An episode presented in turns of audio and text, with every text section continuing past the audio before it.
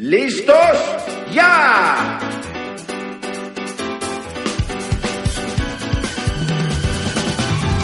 First Person Gamers.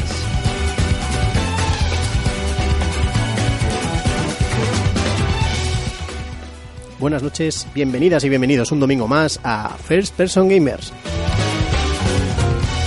Esta noche tenemos con nosotros al señor apellido compuesto. Muy buenas. También al señor Alexei. Hola. Tenemos al señor Closto.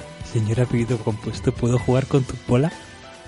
Y bueno, en algún momento tendremos también al señor Ibai, que hoy por motivos de agenda va a poder estar con nosotros un ratito y luego tendrá que marcharse seguramente antes de que terminemos el programa.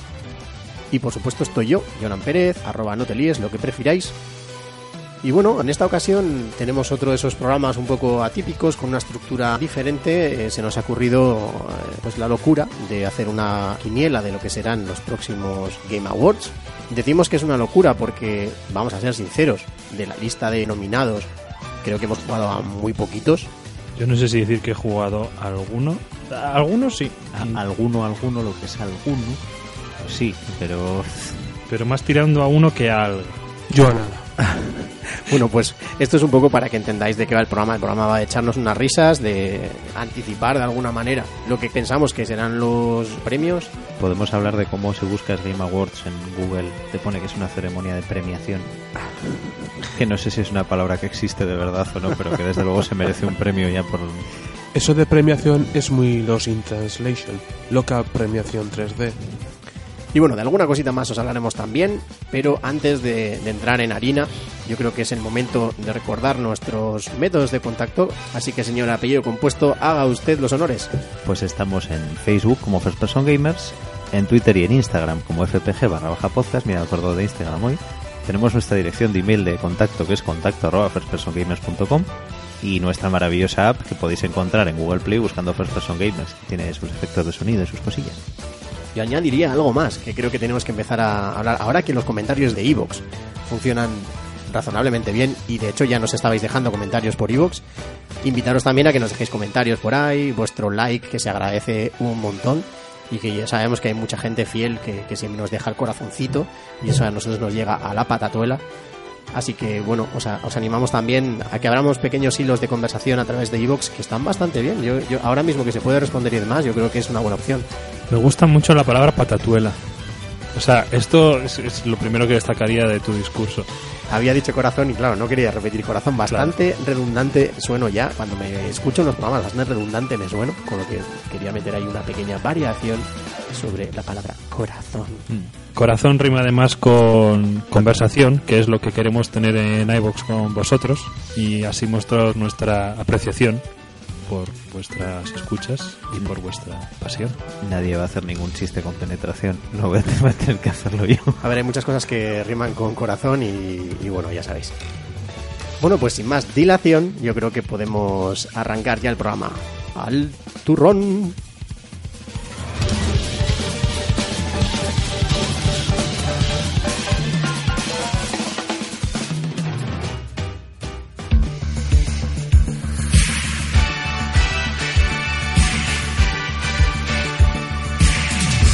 Informe mensual.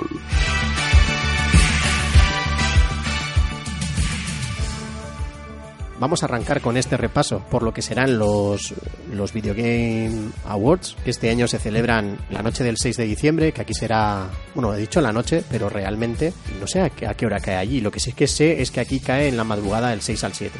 Entonces, bueno, si queréis estar al día siguiente con la legañita, ahí estaréis escuchando en directo o viendo en directo estos premios que por otra parte pues os recordamos que son unos premios con un enfoque bastante comercial desde la industria y para la industria Y de hecho, tiran para la industria, pero para la industria más de los for the gamers que, que la generalizada de videojuegos, vaya. Sí, y nunca mejor dicho, porque seguramente nos vamos a repetir en alguna ocasión la presencia de Sony o de juegos que son o bien exclusivos o tienen una presencia importante en Sony es, va a ser brutal.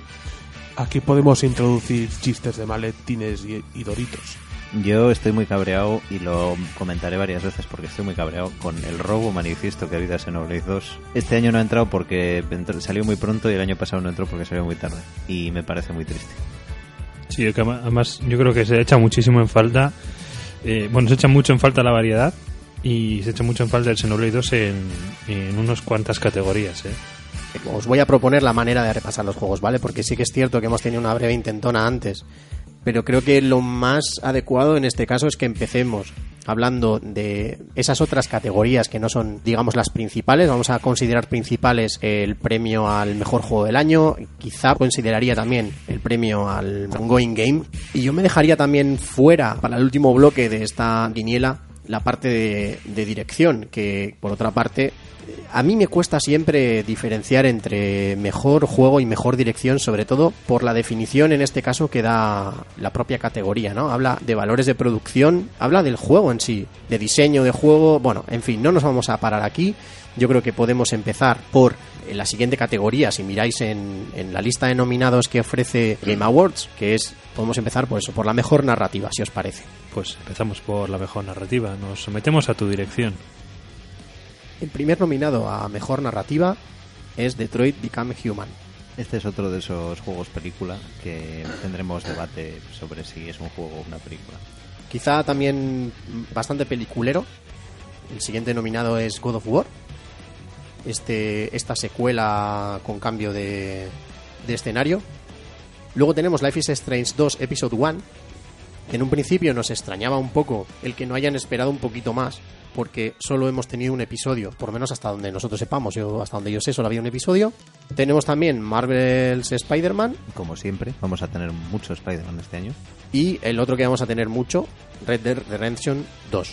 Yo no lo entiendo. O sea, se supone que esto tiene que ser la mejor narrativa, mm, no el juego con más texto ni el juego más parecido al siguiente en la lista. Quiero decir, creo que las alternativas aquí son básicamente eh, eh, Life is Strange, eh, luego mm, God of War, eh, Spider-Man me parece lo mismo. O sea, desde el punto de vista narrativo, ¿no? Y Red Dead Redemption 2 es que no sé si cons- considerar mm, la cantidad de contenido adicional es considerarlo parte de la narrativa. Se supongo que si te quieres meter en, en esas ideas de no, es que así tú creas tu propia historia diferente del resto de jugadores, pero lo sigo sin ver. Ninguna partida de Splatoon es igual. Es que Y eso que hace mejor narrativa. razón no le falta, porque quitando a Detroit, que es todo narrativa y nada de juego, realmente, es una visual novel occidental. Los otros, bueno, y el Life is Strange, que al final pues es lo que, lo que esto, es que los otros tres no sé qué pintan aquí. Es que en este caso además habían metido alguna cosita al final de, al final de cada capítulo, cada nivel, en el que nos explicaban el árbol de decisiones, eh, las alternativas que había y demás. Creo que también hay algún sistema de puntuación relacionado con esto, pero no estoy seguro al 100% porque yo este juego no he jugado. Pero sí, esto se parece un poco ¿no? a los- las visual novels de hace 15 años. Sí, básicamente, o sea, no sé, para alguien que haya visto visual novels de verdad, realmente lo único que estamos haciendo, que están haciendo muchos juegos ahora mismo es visual novels, pero a lo hardcore, o sea, con presupuesto y tal. No sé qué hacen ahí Spider-Man, God of War y Red Dead Redemption 2. Bueno, God of War igual tiene esto un poco interesante, pero no diría que la narrativa es el foco del juego. Bueno, ahora vamos a mojarlos. ¿Cuál pensáis que va a salir elegido? Red Dead Redemption 2, pero la gente se va a quejar en Twitter por lo del crunch que se informó hace varios meses. Sí, seguramente sobre esto vamos a hablar también en más de una ocasión aquí, porque Sí, sí. es un poco inevitable. Imagino que se lo darán a Detroit Become Human, entre otras cosas porque sospecho que no va a tener muchos premios y este es como un premio ya como muy puro. Eh, yo, yo voy a votar por el que más me gusta de la lista y yo se lo daría a Life is Strange. Aunque también tener solo un episodio de Life is Strange 2 es dejarlo como que falta, ¿no? Cuando igual esté todo el juego completo, igual se lo doy a, pues igual se lo doy a Detroit, por joder, porque me están tocando así los cojones.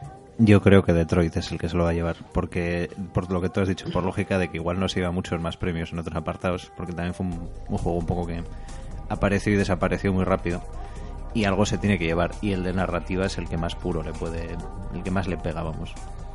La siguiente categoría es la de mejor dirección de arte, que además acaba de incorporarse nuestro amigo y vecino Ibai, así que va a poder intervenir en esta quiniela para esta nominación. No sé, quizá penséis como yo, en esta categoría pues nos deberíamos encontrar esos indies con propuestas muy buenas, visualmente interesantes, pero ¿qué nos vamos a encontrar aquí? Mm, Assassin's Creed Odyssey, a mejor dirección artística. Puedes subirte una polla gigante de piedra. Sí, 10 de me 10. la acabas de quitar de la boca. Pero tiene sentido, ¿verdad, Ibai? A ver, tiene sentido. Al final está muy bien trasladado todo el tema eh, griego. Es bonito. O sea que No, no, a ver que sí, que está, está muy bien hecho. Hay curro artístico y curro de estudio, que no me sale.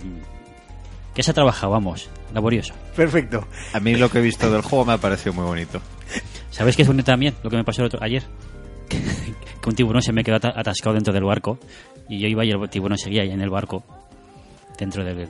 Muy, muy bonito todo. ¿No grabaste un vídeo para poner la canción de Se la llevó el tiburón? Mira, no, no, no se me ocurrió. Joder, pues... Para eso está todas todas las capacidades multimedia de las consolas actuales. joder. Grabé el vídeo en el que me quedé yo atascado dentro del barco, eso sí. Sí, ese lo, ese lo vi. Fue muy gracioso. Bueno, tenemos como segundo nominado a God of War de eh, Sony Santa Mónica. Me juego- más Bambi bueno, que era la versión de Disney. de Un este juego muy bonito, muy bien hecho el cambio de mitología. Jo, esto es, eso es como los, es como un meme ya, ¿no? Pasa- O sea, pasamos todo- de los griegos otra vez. Sí, ahora no, ya no tenemos griegos, Ahora pero son tenemos, vikingos. tenemos vikingos. Y ya no se parece a Coto Matamoros. Y hacen, y hacen Hay barcos, con cosas. Hay barcos, sí, hay barcos. o sea, me gustan los barcos. Soy un puto vikingo. Se supone que hacemos barcos con cosas. Esto para quien no haya entendido la movida, es la mejor frase que nos ha dado la serie de Castlevania, o una de las mejores en su segunda temporada. Bueno, tercer nominado. Octopath Traveler de Square Enix Acquire Nintendo. ¿Qué, me, qué me pare- opináis? me parece bien. Me parece, correcto. que es merecido que esté aquí. Sí. A mí O sea que no vamos a tener polémica. A mí, a mí también me parece que tiene una dirección de arte Sí, porque es que además- curiosa. Lo mejor del juego, Es eso, ¿no? ¿no? Curiosa, Es- sí. más que curiosa es, vamos a decir entre comillas, arriesgado porque hace algo que no es lo habitual. Es arriesgado, es consistente con lo que hace. Y es bonito y, Y está eh, queda bonito. bonito. De hecho, creo Y que es Hay gente es, que lo, que lo mira y le da mucho asco, pues no sé por qué. Y Pues, no pues sé. es, es uno de los apartados, es, es el mejor apartado del juego, pero de lejos, y creo que lo dijimos aquí en la Sí. serie que hicimos. Sí. Y además, hasta a las que has, di- las que has dicho ahora, es como la propuesta más original de todas. Sí, Desde luego, como original, sí. Te quiero decir, porque God of War, Assassin's Creed, yo no les quiero desmerecer cosas que es verdad que son muy bonitos, pero. Bueno, no te preocupes porque también tenemos a Red Dead Redemption 2. Ah, bueno, ay, oh, oh, Sí, vale, vale, vale. efectivamente, Ya pensaba que se iba a llevar el GOTI a alguien que no lo merecía, ¿eh? Yo con estos juegos tengo un problema y es el siguiente. Aquí lo que estamos valorando es más la fidelidad y el, no sé, y el que te- estén muy detallados y el que esté muy bien hecho todo, pero que representa como una realidad, ¿no? Quiero decir, es- esto es la eterna duda entre si tenemos que valorar el que algo sea bonito simplemente porque se ve bien, se ve bien, se mueve bien, está bien iluminado y todo esto, que yo creo que no tenemos ninguna duda. Los dos primeros nominados y este Ah, Red Dead se- Redemption. según el- la descripción aquí habla del logro creativo y técnico en cuanto al diseño artístico y la animación. Claro, entonces... Pero- pero Entonces, ¿eso qué significa? claro, puede, como habla de el tanto técnico como creativo, es que puede ser tanto que sea fi- Claro. fiel, no sea fiel, sea Pero yo Sí, diferente. pero lo mismo puede Es ser que que, sea. es pues, un- es muy ambiguo, el quiero que decir. Más, el que más dinero ha metido en el juego. es muy ambiguo. no, ha- no hace falta que sea tan fidedigno, digamos, o tal, sino que sea más creativo, sea más original, como es el caso en este de Octopath Traveler o de la siguiente propuesta que os confieso que no conocía, pero bueno, que tiene una estética bastante curiosa y que es Return of the Obra Dinn. Yo tampoco lo conocía. Yo pero bueno. Que es así como de periódico. así visto es curiosa la estética.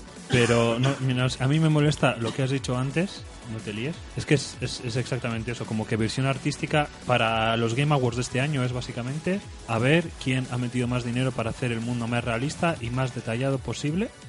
Y luego te han metido al Return of the Obra Dinn un indie de estos, plan tipo el- como el caballo perdedor, ¿cómo, cómo se dice esto? Bueno, El igual nos dan una sorpresa, ¿eh? el Pero-. Sí. Puede dar una sorpresa, pero entonces, ¿para qué coño tenemos tres juegos que van en el mismo, Yo- en yo- la misma dirección? Yo es que sinceramente creo que hemos llegado a este punto en el que, en el que creo que tenemos que empezar a, a separar de alguna manera eh, los valores de producción visuales, digamos, para poder reconocer, por supuesto que es arte, porque además ahí hay un trabajo fotográfico también, todo, o sea, al final, pues en los juegos que tienen, pues por ejemplo en los juegos de Rockstar, que tienen un aspecto muy cinematográfico, es todo eso hay que valorarlo, eh, los juegos de cámaras en según qué juegos, tal, pero creo que hemos llegado a ese punto en el que una de las muestras, digamos, de, lo diré, de madurez de esta industria sería empezar a saber desdoblar un poquito más. Claro, porque es que al final estamos mezclando eh, el darle el premio de esta categoría a esa persona que se ha roto la cabeza buscando un estilo artístico diferente que atraiga, que llame la atención, eso que es. le dé algo valor añadido al juego, con esa persona que ha estado horas haciendo un caballo que es perfecto y súper realista. Claro, que claro. también es trabajo de Es diseño, trabajo, gráfico y diseño, pero claro, Sí. Son cosas diferentes, yo creo. Un- Una cosa puede ser la, la calidad en cuanto a lo bien que está hecho eso, Eso es. con la estética, digamos. En ese aspecto yo entiendo que de, de estos tres juegos, o sea, Assassin's Creed, God of War y Red Dead Redemption, esté uno que Y como yo- que represente Y esa de hecho, parte yo artística. de, de entre esos me quedaría con el God of War, porque al final estamos hablando de un juego que también tiene tema mitológico. O sea, en el diseño de personajes y enemigos, pues también influye mucho. Yo creo que sí que cuajaría en cierto modo, por ejemplo. Pero el, Red, no el Red Dead Redemption, por ejemplo, no le veo... Al final es coger lo que ya existe y, Sí. y plasmarlo. Pero es que lo metes todo por un embudo, que vale, que sí, que todos los, de, de hecho todos los premios estás metiendo por un embudo cosas que... Pero yo sí que creo que una muestra de madurez sería empezar a desdoblar esta, estos premios que, que, joder, no sé, me parece lo más lógico. O sea, si hay 25.000 millones de Oscars es por algo, y hay un montón de categorías técnicas, o sea, y, y- y creo que, Que que es algo que, de- aquí. que es algo que deberíamos hacer en videojuegos que, o sea, tiene el mismo sentido incluso más. Algo de lo que, y que se está repitiendo y algo de lo que me he quejado estos días en Twitter es, es precisamente de esto, de lo que estás diciendo ahora, ¿eh? De decir, eh, o nos faltan categorías o nos falta una justificación de qué coño es cada categoría. Porque ahora diseño artístico, sí, no, es que es todo. Mm, Vale, todo. ¿Qué, qué es todo? Es que si estamos valorando todo, no se puede competir contra Red Dead Redemption 2. No, no se puede competir contra. Red. O sea, y además, si lo habéis visto en movimiento y demás, a ver, es el juego más redondo a nivel gráfico. de- Me voy, me voy a tirar un largo, ¿vale? De la historia. Seguramente no hemos visto un juego así en la vida. Y sobre todo teniendo en cuenta lo que hay detrás. Es decir, es- tiene un nivel de detalle apabullante hasta el horizonte. Es una cosa loquísima. Además está súper pulido. O sea, a nivel de valores de producción, de, de virguería técnica y todo lo demás, yo creo que lo de Red Dead Redemption es eh, indiscutible. Pero, pues mira, voy a soñar. Yo voto por Octopath Traveler. Yo también. Yo también. Más uno. Eh, Sony, para poner pasta para que no salga Octo, Octopath Traveler. Vale. Bueno, la siguiente categoría está mm, presentada, o sea, patrocinada por Spotify. Y ¿Qué esa la- será? Eso, eso quiere decir que si no tienes la banda sonora en Spotify no puedes estar aquí. ¿no? Lo dices Pues en plan de, probablemente, de pero coña, probablemente. pero, pero No, no, lo digo, no, no lo digo tan en plan de coño, o sea, lo digo un poco, no me lo quiero creer. eh, que si no vemos la gala en Premium, nos saltará anuncios de reggaetón. muy, muy adecuado. Pues, o lo sea dices que- en plan de broma, pero No, no, es tal cual. O sea, mejor score o mejor banda sonora o música. Tenemos Celeste, banda sonora de Lena Rain. No sé si habéis tenido la oportunidad de escuchar la música No, de este juego. yo es que la última vez que jugué a Celeste fue cuando era una demo del Pico 8, muy bonita, del- de, de la consolita esta... Y de pronto no sé qué pasa, que se convierte en un juego de verdad, está por todas partes y empieza a llevar premios. Y, a mí me la gente pareció... está contentísima, la gente le ha encantado. Es que yo no he jugado al entero. Si es como la demo, no me veo jugando un juego entero así, sinceramente. Porque me, cost- me- me- se me hacía raro. Pero bueno, Estamos hablando de música. Es- De música, lo mismo. O sea, yo no he oído nada de la banda sonora, entonces no puedo opinar. Asumo que será bonita. Porque no sé, los trailers que he visto y demás no sonaban nada mal. Pues mira, por lo menos no es el God of War. Pero que te suene bonita. Por lo menos no es a- el God of War, pero eh, aquí Beer, no sé si se lee así este nombre, Beer McCree. Cerveza McCree. Bueno, el Oso eh, Macri. Uy, eso, eso. bueno, la persona que está a cargo de la banda sonora de God of War, que muy bien hilado, porque es el segundo nominado a mejor música barra eh, banda sonora, score, como le queréis llamar. Puntuación. Sí que he estado escuchando esta banda sonora y me parece que está muy bien. Pero es que le podemos poner, es un score de toda la vida clásico, que igual pues ahí lo que no hace es innovar, pero bueno, está muy bien. Yo, yo no he escuchado la verdad, salvo una de estas, ninguna de las bandas sonoras. Ninguna. Yo sí. De, las que, de la lista esta sí que he escuchado solo una. Yo de la lista solo una, pero el juego que todavía no hemos mencionado, entonces lo estoy esperando. Vale, siguiente nominado. Entre mm, paréntesis, hay un vídeo en YouTube de un nombre maravilloso que se llama Seth Everman, que se llama Género Musical Videojuego y Género Musical Videojuego 2. Hay que ver ambos, pero Que hay- sí o sí. Hay que recomiendo los, la- el visionado de ambos, pero y del resto de vídeos que tiene este hombre en su canal, pero encarecidamente. Bueno, siguiente nominado, John Paesano por Marvel's Spider-Man. Si te digo la verdad, no recuerdo la música del juego. Es que nadie ha hablado de la música del juego. Con lo cual eso dice mucho y nada bueno. Creo recordar que la música original salía, me voy a columpiar un poco igual, ¿eh? Puede que sea como tono de móvil de Peter Parker. En plan guiño. Me Bien. quiere sonar, pero no te lo aseguro al 100%. Eh, ya digo, no me acuerdo de la banda sonora, con lo cual mm, Yo no Bueno, sé lo que hace aquí. La este que juego. seguro que no sonaba como tono de móvil de los personajes es la banda sonora de Nino Kuni 2. O en el juego, vamos, Nino Kuni 2 Seven and Kingdom de Joe Higashi. Eh, o siempre digo mal este nombre. Joe. Hisaishi. Hisaishi. Hisaishi. En este caso me he escuchado la banda sonora y me parece que está muy bien. No lo he escuchado, pero me lo creo. Hmm, A ver si. ¿De- de esta sí? Sí, ¿De este me sí? lo creo. El siguiente nominado es... Uy, siguiente nominado Yasunori es nombre de mujer o de hombre. No tengo ni idea. Eh, Es nombre de japonés. O japonés. Uy, no sé, ¿eh? Aquí se demuestra mi gran conocimiento de la cultura japonesa en general. Eh, Yasunori Nishiki, nominación a la mejor música barra score por Octopath Traveler. Muy merecido. Es hombre. Sí. El juego de, de Switch de este año con la mejor banda sonora. Después del Xenoblade 2, que no está nominado y no estuvo nominado el año pasado. Pero tiene, tiene, tiene buena banda sonora. o sea, Tiene lo- una lo muy veo- buena banda sonora. Lo veo bien también. O sea, está- es junto a lo artístico con lo mejor del juego. Sí. Es que, eh, lo- eh, mira, te- te- tuve la conversación del Xenoblade 2 también en Twitter con una persona que decía, ah, no sé qué, Celeste. ¿Y por qué está Celeste y no Xenoblade 2? Y yo digo, y estuve mirando y digo, mira, de Celeste no he oído, he oído que es muy buen juego. La banda sonora no he oído nada de ella. De Xenoblade 2 he oído que es muy buen juego y que tiene muy buena banda sonora. Tiene además no sé cuántos discos de banda sonora. Celeste en comparación, sin desmerecer lo que ha hecho, tiene 25 canciones. Creo que en total sin desmerecer Celeste y quizás quitando Spider-Man, que no, no sé la banda sonora, pero tampoco he oído nada de ella, ¿por qué no está Xenoblade 2 aquí? A Xenoblade 2 en estos, en estos premios se le ha ignorado brutalmente y me parece muy demencial. ¿Vale? Vamos a hacer una cosa, si os parece bien, a partir de ahora vamos leyendo los nominados eh, en lista y lanzando una opinión un poco breve, porque estoy viendo que al final la lista mm, siempre pensamos que son como cuatro categorías, pero luego son unas cuantas y Pero igual te- estamos aquí queda un tres juego en días. la categoría. Bueno, pero La me queda un juego en la categoría. La sorpresa. Lo dice. Eh, Red Dead Redemption 2, eh, Buddy Jackson, Otra vez. Daniel Lanois, no sé, no sabría qué deciros, chicos. En realidad es que ya hemos criticado a todos los juegos que se repiten en todas las categorías y ya con, le- con leer las siguientes categorías ya nos vamos a quedar a gusto. quiero Mi apuesta aquí es Nino Kuni 2. Eh, yo estaría entre Nino Kuni y Octopath, seguramente. Yo se lo doy a Octopath simplemente por conocimiento. Que Nino Kuni lo veo, ¿eh? Bueno, vamos un poquito más Pues rápido merece, en los sí. siguientes. Tenemos aquí mejor diseño de, de audio, en este caso presentado, barra patrocinado por Dolby. Aquí tendríamos eh, Call of Duty Black Ops 4, eh, Forza Horizon 4, God of War, como no, Marvel's Spider-Man y Red Dead Redemption 2. Vuestra quiniela. Pues Forza Horizon. Pues sí, por variar. Porque Yo el- también, el, Call- el Call of Duty no. Me gustaría que... que- se lo llevase el Forza simplemente porque no se lo lleven los, los que se van a llevar el resto. Y que los coches suenan muy bien. Aparte de que entiendo que el audio design ya es, es mucho más técnico y tiene que ser mucho más especializado. Y no sé, así como lanzar un hacha en una fantasía épica, pues es como un poco más difícil de, de materializar. O sea que vosotros veis el Forza como... Sí. Por castigar al Beauty Call. Pues... eh, Pero que pues además no Forza que tiene el, el apartado de- artístico también, por lo que he oído, la gente está muy, muy, muy, muy, muy contenta. Sí. Sí, es que- sí. Pero es un juego de. Microsoft y no se le pueden dar premios en esta gala. Es un juego de coches, ¿no? Que parece que no puntúa lo del apartado artístico, pero sí que era un, un juego que se veía fantásticamente bien.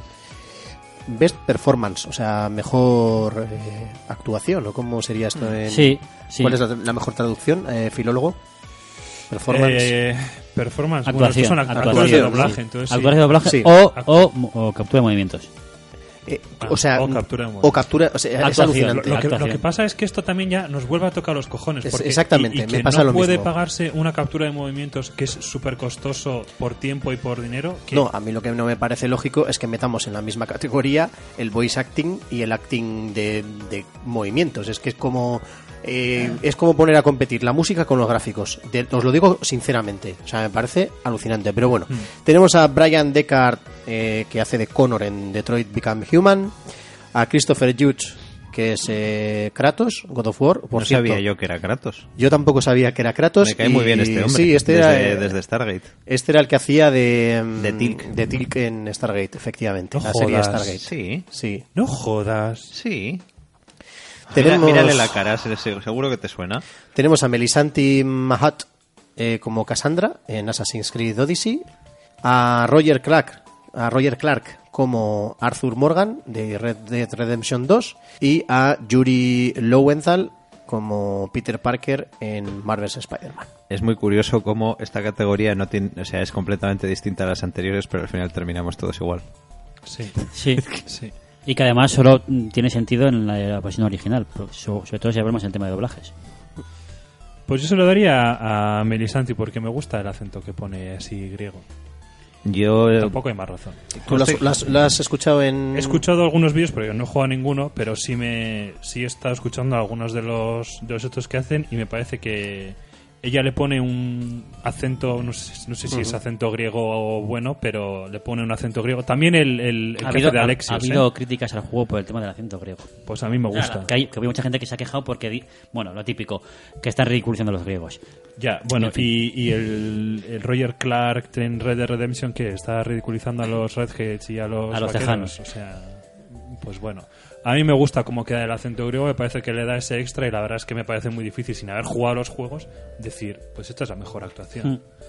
Yo mm, no he jugado a ninguno de estos juegos, ¿vale? Pero por fanboyismo se lo voy a dar a Christopher Yates. Porque es el puto Tilk. Y, Y- y- y seguro que lo ha hecho muy bien. Además de como- Krat- eh, Kratos es un papel que le pega. Yo como lo- los que he jugado, los he jugado en castellano, pues tampoco puedo opinar.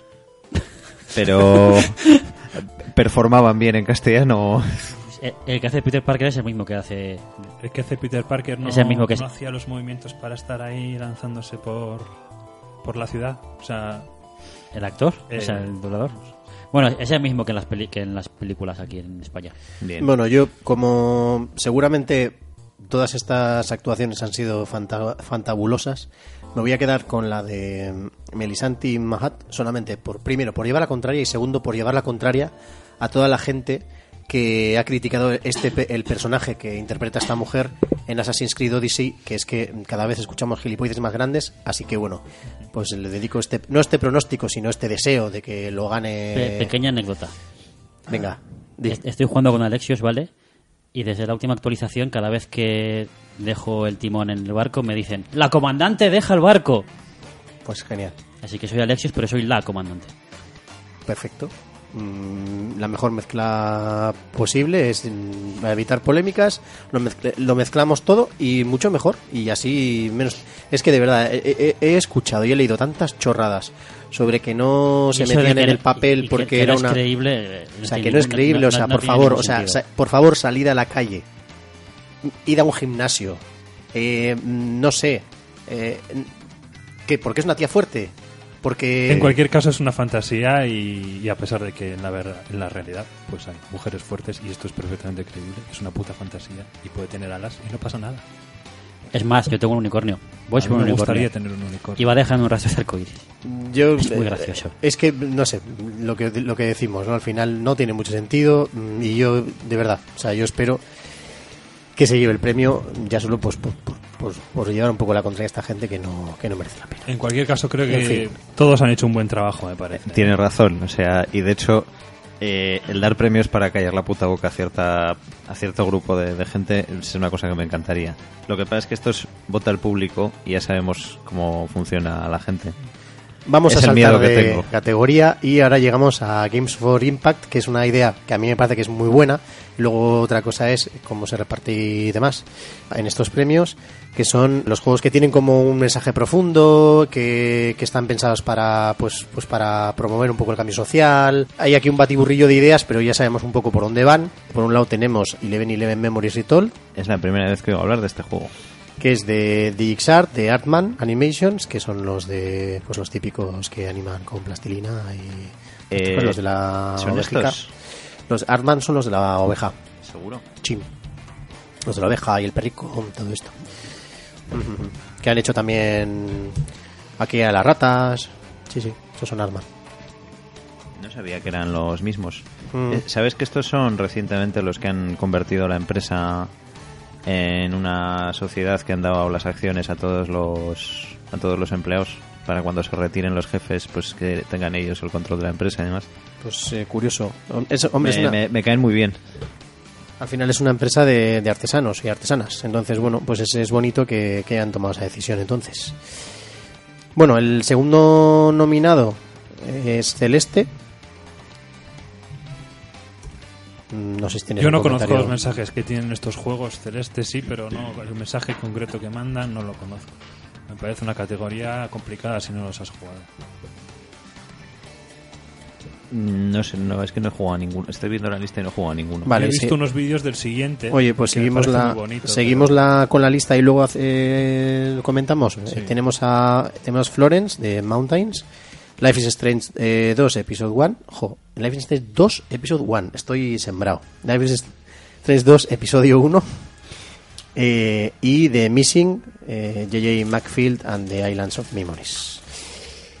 Tengo que confesaros que ni los conozco ni he hecho el ejercicio de, mm, de echar un vistazo, salvo en el caso de Life is Strange eh, 2, que más o menos pues sé de qué va la movida, que tiene que ver que yo creo que la han, han encuadrado además la temática del juego en el momento que está viviendo ahora mismo Estados Unidos con todo el tema inmigración, todo el tema racial que pues que ahora mismo es una problemática eh, o sea, no es una problemática en sí, sino que se está enfocando como una problemática desde ciertos colectivos, digamos, políticos en todo el mundo, pero en especial en Estados Unidos y pues también un poco promovidos por el propio presidente que tienen ahora. Y bueno, pues eh, pues no sé, me parece que, que está bien. Pues mira, yo no sabía que, que iban por ahí los tiros, pero Sí, la- los protagonistas son, si no recuerdo mal, son dos hermanos que no sé si son, no, no recuerdo si eran eh, de origen mexicano o algo por el estilo. Eh, lo estoy diciendo muy de memoria, ya me puede perdonar la gente porque pues no tenemos perdón. De todo, Pero bueno. a mí, aunque el tema es, es muy honrable y, y desde luego el- en los Estados Unidos no se está pasando por el mejor momento, me gustaría recordar que los videojuegos no son solo Estados Unidos, esto no, es- no es, no es Hollywood. O sea, si las- yo entiendo que estas problemáticas sociales tendrían que ser algo más general y, y aunque Bueno, el yo- racismo racial es, es fuerte... Yo eh, creo que todas valen, ¿no? O sea, Todas valen, todas valen. O sea, no, no quiero decir que sea un tema que el juego hable de racismo, ¿no? Pero sí que pone el foco en dos, en, en un viaje, digamos, de, de dos hermanos. eh, sí que toca temas raciales, pero no sé hasta qué punto. Yo, yo, yo solo digo todas valen y por eso he dicho que, que es una cosa que, que los honra, ¿no? que se traen estos temas. Yo solo digo que a ver si vamos a estar dando los temas para ver cómo los estadounidenses se sienten ellos y a premiar lo que a ellos más les gusta. No, bueno, Porque es lo primero que me ha llamado la atención. Pero bueno, que es una, es una temática. Yo lo que decía es que está muy bien encuadrado en el contexto en, el en este contexto histórico. Quiero decir que ahora mismo pues hay ciertas personas que tienen, pues eso, que tienen rasgos racializados o que tienen unos orígenes determinados. O sea, que el juego está encuadrado en esa, en ese contexto. Pues bueno, en su cosica. Si os soy sincero, de verdad, ¿eh? o sea, no, no conozco el resto de juegos y además tampoco me parece que aportase mucho que echara un vistazo sin jugarlos. Seguramente son, sí os os digo que seguramente son ahora mismo los juegos que tengo ganas de jugar de toda esta lista, porque me, me gusta que los juegos me cuenten algo y que me traten de, de mover algo por dentro. Tú sí conoces de algo de Flores, ¿verdad? He visto algún vídeo, eh, a raíz de haber visto la, lista, he visto algún vídeo y me parece que es un juego, sin haberlo jugado por supuesto, me parece que es muy bonito, me parece que tiene un, por lo que he visto, me parece que la es como un mensaje así como muy positivo hacia ti mismo y hacia, y hacia la vida, ¿eh? Pero bueno, lo digo, lo digo un poco de, de ver dos vídeos y me gustó, me gustó. Vale, vamos a seguir con el mejor juego independiente, el primer mejor juego independiente. Los nominados son Celeste, Dead Cells, Into the Bridge, Return of the Obra Dinn y The Messenger. He jugado a uno de estos, Y yo también, al mismo que tú. el Into the Bridge, y lo dejé apartado porque salieron más juegos este año que quería jugar, pero me encanta. No sé cómo serán los otros, pero les voy a dar mi voto por ser el único que juego. Sí, sí, y de, The Messenger está muy bien, es un juego que mm, es estilo Ninja Gaiden. Sí, ¿no? es un juego que recupera Ninja Gaiden, pero también Este, otras mecánicas de, de otros juegos y bueno, está bastante bien. ¿El Messenger era el que cambiabas entre 8 y 16 bits? ¿O, o me Sí, tiene, tiene como cambios sí tiene como cambios estéticos entre 8 que no son 8 bits, que está un poco es un poco más bonito lo que sería en 8 bits y luego una especie de 16 bits. Es casi casi unos 16 bi- unos primeros 16 bits y unos eh, 32 bits en 2D con poca vitamina, ¿vale? O sea, mm, que a veces llamamos estilo 8 bits a cosas que ni de coña es estilo 8 bits y a mí me cabrea bastante. No sabía qué deciros, chicos. Yo sospecho que se lo llevará Celeste porque tiene todas las papeletas. Porque la han puesto en todas las categorías. En las que no cabe Red Dead Redemption. Efectivamente. Vale, si queréis pasamos un poco por encima por los juegos de móvil. eh, es Sí, un poco injusto, pero me parece tampoco... justo que en los juegos de móviles estén el PUBG y el Fortnite. Ya. Eh, eh, a- Me resulta un poco extraño que ten- tenemos el Donut el, o el Donut County, que no- la verdad es que no conocía, el Mm. Florence, que acabamos de hablar de él, Fortnite, PUBG Mobile y eh, tenemos el Reigns Game of Thrones. Yo es que aquí metería juegos exclusivos de móviles. Es que es eso. Que sería es que, lógico. ¿Para qué vamos a meter el Fortnite si están todas las... las Es como, cosas es como si mejor juego de PlayStation 4, mm, pues no se pones un juego de plataforma. Yo creo que es todo lo que se debería decir de esta categoría. Vale, En la siguiente categoría que tenemos, que es la de realidad virtual o realidad aumentada, tenemos Astrobot, Rescue Mission, Beat Saber, Firewall Zero Hour, Moss y Tetris Effect. Debería Solo- solo me llevarse el el premio último. el Beat Saber. Pues Más que nada por lo que ha sacado... O sea... Este es el música, el ¿no? El que vas cortando. que vas Ahora que he visto la imagen, Con sables Sí, láser He visto a gente jugar en la Euskal. A mí sé que más me ha llamado la atención. de Por factor meme y for- por factor gente haciendo cosas muy bonitas, etcétera, se lo debería llevar a este. Sí, yo este sí lo he probado y está bien. Está bien. A ver, lo he probado y al final la experiencia es la que veis en los vídeos, tal cual. O sea, está bien. Está, está chulo, se mueve bien y, y ¿qué, qué más os voy a contar? O sea que sí, es más complicado de lo que parece, porque o sea, las coreografías que llegas a hacer son, son complicadillas, pero está bien. Y, es bonito de ver jugar, ¿vale? Eso es. Y el que está teniendo mucha como El mucha Tetris promo Effect últimamente Sí, es el Tetris Tetris Effect. Effect. La me gente está muy emocionada. como experiencia, pero no sé yo si como demostración de lo que es la realidad virtual es lo mejor. Sí. Porque, quiero decir, el juego es igual si lo juegas en la realidad virtual. Estás más metido encima de las piezas y tienes más un tripi milagroso con lucecitas de colores si estás en- jugándolo en realidad virtual, pero no te aporta nada. Sin embargo, el que se va a llevar el premio es el Astrobot porque eh, es lo único que ha sacado Sony para las PSVR en meses y la gente estaba hablando como que era la segunda venida de Cristo. No, no lo es, por cierto. Es un juego bastante normalito. Y ya estamos viendo que pues Sony ha metido ha invertido mucho este año en los Game, en los Game Awards. Me pregunto si es que no van a E3 porque Por se eso- han gastado toda la pasta en Puede en ser. Bueno, vamos a dar el salto aquí. Yo- Es que no me atrevería a decir de los de VR. Yo creo que se lo va a llevar el Tetris. es una sospecha que tengo. El Best Action Game, o sea, mejor juego de acción. Esta categoría que nos interesa tanto. Call, eh, Call of Duty Black Ops 4, Dead Cells, Destiny 2 Forsaken, Far Cry 5, Mega Man 11. No se lo va a llevar, pero yo quiero que se lo lleve Mega Man 11. Mm, Yo solo he jugado al Far Cry 5 y he de decir que me ha gustado mucho. Sobre todo después de venir del 4 que me decepcionó mucho. Yo creo que se lo va a llevar Destiny. Pues Sospecho. no me sorprendería, pero como no lo he jugado, Aunque sea por repartir pero cromos. puede ser, ¿eh? Yo solo he jugado al Mega Man 11 y me ha gustado mucho, la verdad. Yo creo que se lo va a llevar el Destiny, por reparto, por- aunque sea por reparto de cromos eh, de las grandes. Es la sensación que tengo. Al final, Activision aquí No tiene mucho más. no tiene mucho más, ¿no? O sea, por lo menos no mucho más y por lo que vaya a recibir. Vale, mejor juego de acción y acción barra aven- aventura. esto, es como lo de, esto es como lo del corte inglés. como lo del corte inglés, ¿vale? Rol, eh, tenemos eh, Assassin's Creed, Odyssey, God of War, Marvel's Spider-Man, Red Dead Redemption 2 y, oh Dios mío, una novedad entre estos que son los cuatro que salen en todos lados, Shadow of the Tomb Raider. ¿Y por qué no si está os fijáis, Celeste? por cierto, en el logo pone Shadow of the Tomb Raider. Sí, porque está Porque está recortado, recortado. efectivamente. Sin haber jugado a todos, eh, yo apostaría por el God of War. Yo quiero que gane el Tomb Raider por joder, porque los otros ya se van a haber llevado demasiados premios. Yo no he jugado a ninguno, pero es que la verdad no. Es que no me gusta. O sea, no, no, no me parece que. Sí, se van a llevar todos los premios. Yo creo que se lo van a dar al God of War. Yo también. Por, Mm, básicamente porque sí. el Red Red Redemption se va a llevar el mejor juego general. Vale, mejor RPG. Eh, Dragon Quest 11, Echoes of an Elusive Age, Monster Hunter World, Nino Kuni 2, Revenant Kingdom, Octopath Traveler y Pillars of Eternity 2, Deathfire, Sin comentar lo de que falta un Xenoblade 2 ahí. por ejemplo. ¿Por qué está el Monster Hunter World en RPGs? Mira, yo ya. Porque no tiene nada. Yo, yo no diría que es un RPG, pero No. ni para atrás. No, no, no. O sea, de hecho es creo de los pocos géneros en, lo que, en los que no lo podría encuadrar en ningún momento. Entraría más en el, en el, En el de arriba. acción. A, a- a aventura. Tiene, aventura, sí, sí. sí, tiene más de aventura que de RPG. Yo aquí no. No lo tengo claro, la verdad, No lo ¿eh? tengo claro.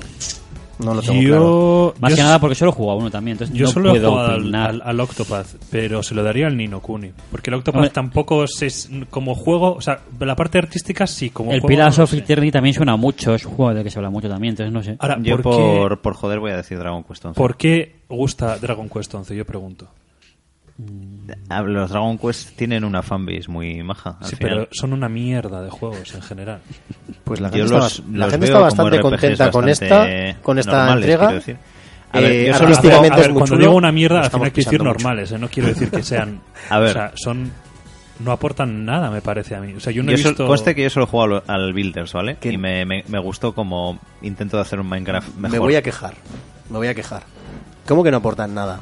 Aportan clasicismo. O sea, aportan esencia. Que lo hagan mejor o peor según la entrega, pero es que eh, son una cosa. eh, Es que me estoy poniendo muy serio, pero de verdad lo digo muy en serio. O sea, en un mundo en el que los Final Fantasy se han convertido en una cosa que no tiene nada que ver con lo que eran, con todos los respetos, y yo aquí no quiero ser eh, un polla viejer, y me parece muy respetable que exploren nuevas maneras de jugar, eh, nuevos conceptos y tal. Pero sí que me parece bien. Que además todas las exploraciones de nuevos conceptos en Final Fantasy siempre han terminado muy bien. Como Final Fantasy XV, por ejemplo.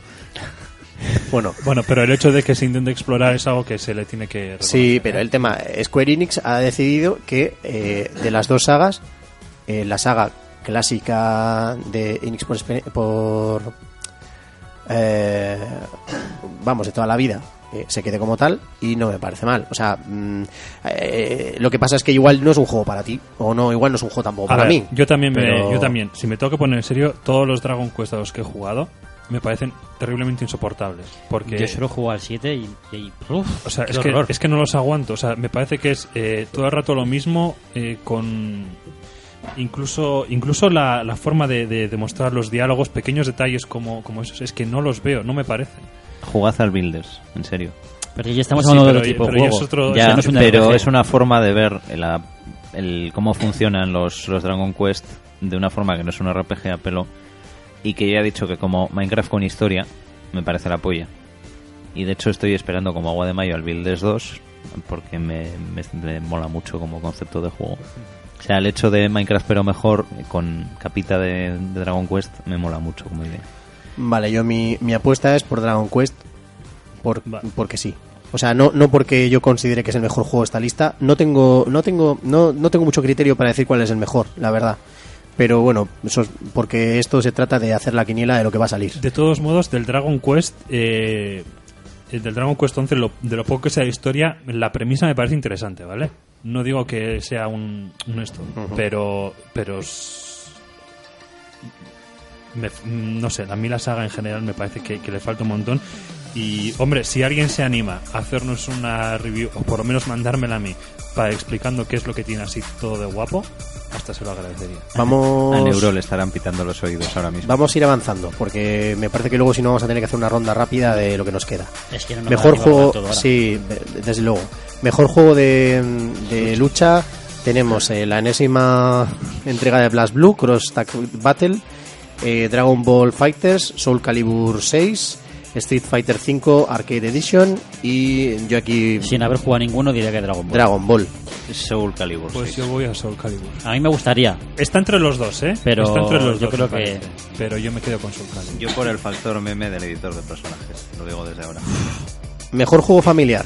Eh, otro cajón Tengo, desastre. tengo Sí, muchos sí, sí. problemas con esta categoría, Vale. en principio. Tenemos el Mario Tennis 6, Nintendo Labo, Overcooked 2, Starlink Battle for Atlas y Super Mario Party. O sea, El Starlink no pinta nada. Mejor- Sí, mejor- El juego de Nintendo. mejor juego de Nintendo, ¿vale? Eh, El Overcooked El 2 no es Overcooked. de Nintendo, el Starlink es de Ubisoft. Joder, Yo con todos me, esos- me habéis, me has entendido perfectamente.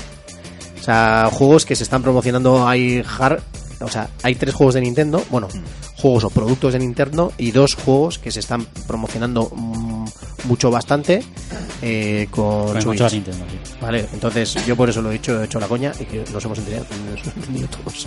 A ver, A ver, lo que está claro es que el, el, Mario el- Tennis el es- Starlink no pinta absolutamente nada. Y, o y sea, Mario, no pega. Mario Tennis debería estar en deportes, porque Sí. es que encima es el primer Mario Tennis que no tiene ni minijuegos ni hostias, o sea que es un juego de tenis más bien tirando a puro. Y Nintendo la voz que yo no le daría un premio en un evento de, de videojuegos, porque Yo es, por- que es otra bueno, cosa. Por impacto, y aunque no sea un Sí. juego, yo sí que creo que Yo sí, yo lo veo- yo lo veo correcto. Yo Y tiene juegos. veo esta categoría directamente. Yo me quedo con el Overcooked. Mario Party yo no jugaría con mi familia, o sea, casi me cuesta jugar con los amigos simplemente por las hostias que... Pues yo jugué hace unas semanas aquí con... Y yo gané.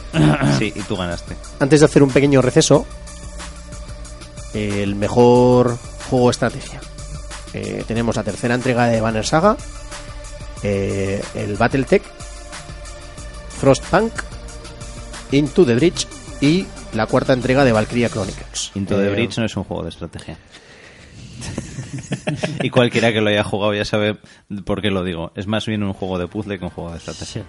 Quitando eso, le voy a dar el premio simplemente por, por joder. Into the sí. Bridge no es el juego supuestamente de estrategia que tiene temática... Pacific Rim. Sí, eso es. Sí, pero es más un juego de puzzle que uno de estrategia, en serio. Vale. Bueno, a menudo los, los juegos de estrategia tienen mucho componente juego puzzle. Se autorretroalimentan entre sí. Sí, eh, no sé, por lo menos los que son así muy de piedra, papel o tijera, clásicos, tal, a mí a veces me lo parece. Mm, Pues yo se lo doy a Frostpunk. Porque tampoco, o sea, de Banner Saga 3, Valkyria Chronicles, Valkyria Chronicles... Del Valkyria Chronicles hablan muy bien. Pero sí, no sé pero no sé, es No lo he como, muy como los anteriores, me No parece. sé. No, No sé, No jugado Frostpunk ninguno. es, me parece a mí. Yo se lo daría a Frostpunk. yo creo que va a ganar Into the Bridge, fíjate. Por joder. No, porque es que es una cuestión de tú vas viendo los nominados y me pega que vaya a ser. Si os parece, llegado a este momento, vamos a hacer una pequeña pausa, un pequeño break y podemos recuperar los comentarios que hemos recibido los últimos días para luego ya retomar lo que serían los premios, terminar con los poquitos que nos quedan y con los más importantes.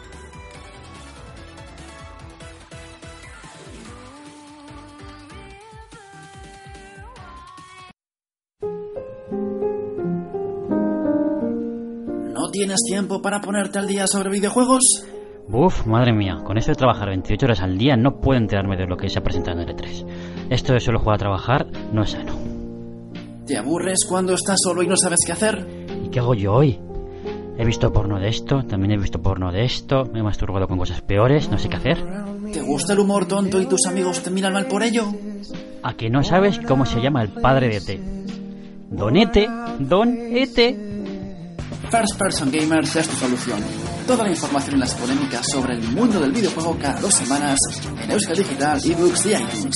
Síguenos en Twitter e Instagram como fpg barra baja podcast, en Facebook como First Person Gamers y en nuestro correo electrónico contacto arroba firstpersongamers.com. Los videojuegos son cosa seria. Nosotros no. 11 de cada 10 profesionales nos recomiendan según Michael Patch.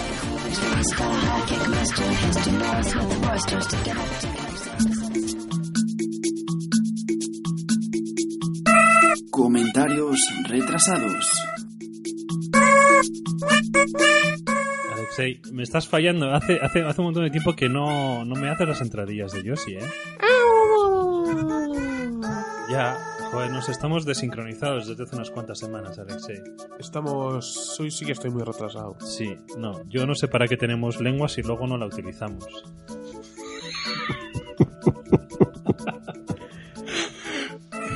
casi, casi, casi matamos a, a, a No Te Líes. Madre mía. Si es que no puedes comentar esas cosas mientras está la gente bebiendo. Bueno, que conste que hoy no estoy bebiendo cerveza, estoy bebiendo un Rockstar Manzana Yo también. En tu bazar chino más cercano. Que digo esto porque no lo he visto en ningún otro lado, o sea, solo de los en los bazares chinos. Que. O sea, el resto de sabores te los encuentras en el supermercado, no sé qué tal igual.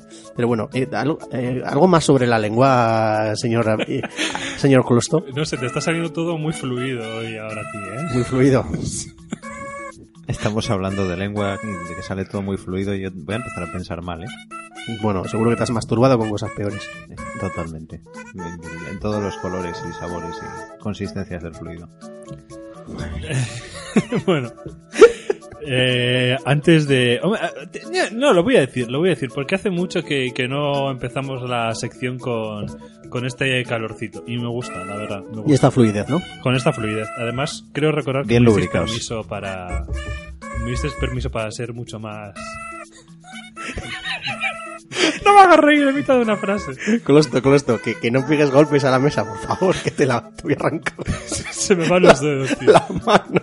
Es que Meta Radio, ¿vale? Justo antes de, de- de empezar esta grabación hemos hecho el comentario que tenemos que evitar, eh, porque no sabemos muy, muy bien por qué, pero últimamente nos salen muchos soniditos de la, de la mesa y no de la mesa de sonido, sino de la mesa en la que está la mesa. Valga la redundancia, otra vez De la, aquí. de la sobremesa. Y, y sí, sí, no me des golpecitos, por favor, que luego sale una cosa muy fea, la gente se queja y, y eso. Y ahora que ya te he echado la bronca de Ya. manera muy fea y te pido disculpas por ello, No, es que soy muy dedos inquietos. Vuelve- no- no vuelve- puedo parar vuelve con nosotros, vuelve a tu sección, por favor. Yo no puedo, con estas caras yo no puedo, ¿eh? Es que lo de los dedos inquietos me ha parecido muy...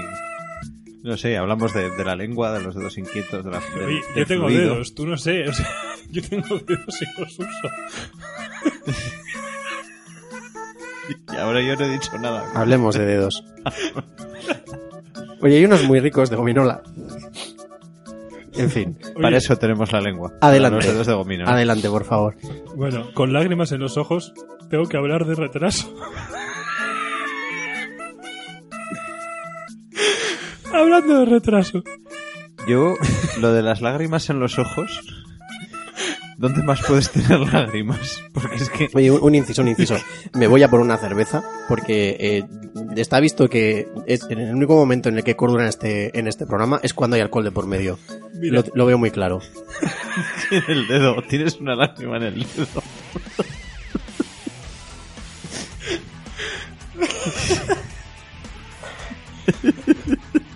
Yo me necesito otra cerveza si tiene. Mis dedos son muy versátiles, en general. Prensiles. no sé por qué estoy diciendo. Bueno, pues eh, dejamos estos, esta parte Eh. ya para, si queréis, para el especial dedos. Y. El especial dedos que podría ser. Especial Fingers. O algo así. Finger Person Gamers. Oye, arrancamos, en serio. eh, no sé qué os habéis tomado antes de venir aquí hoy, pero, pero yo no sé si es que ya estábamos ya. ¿Veis cómo era una buena idea hacer una pausa en los Game Awards para, para hablar de otra cosa fresquita? El éxito de, de- de tantos juegos como Red Dead Redemption 2 nos ha embriagado. En fin. Bueno, os dejo aquí eh, responsables de esta cosa mientras, sí, es cierto, el señor que controla la mesa y, y la grabación se levanta a por unas cervezas, pero show más go on, por favor, Closto, sin comerte el micro para que no se sature mientras no esté yo aquí y no pueda controlarlo con las cremalleras de la mesa. Cuéntanos. A ver, yo es que ahora mismo, deja que me recomponga, es que estoy rojo, pero de, de, de toda la, risa y de todos las, los, que, que, que estáis creando, de verdad.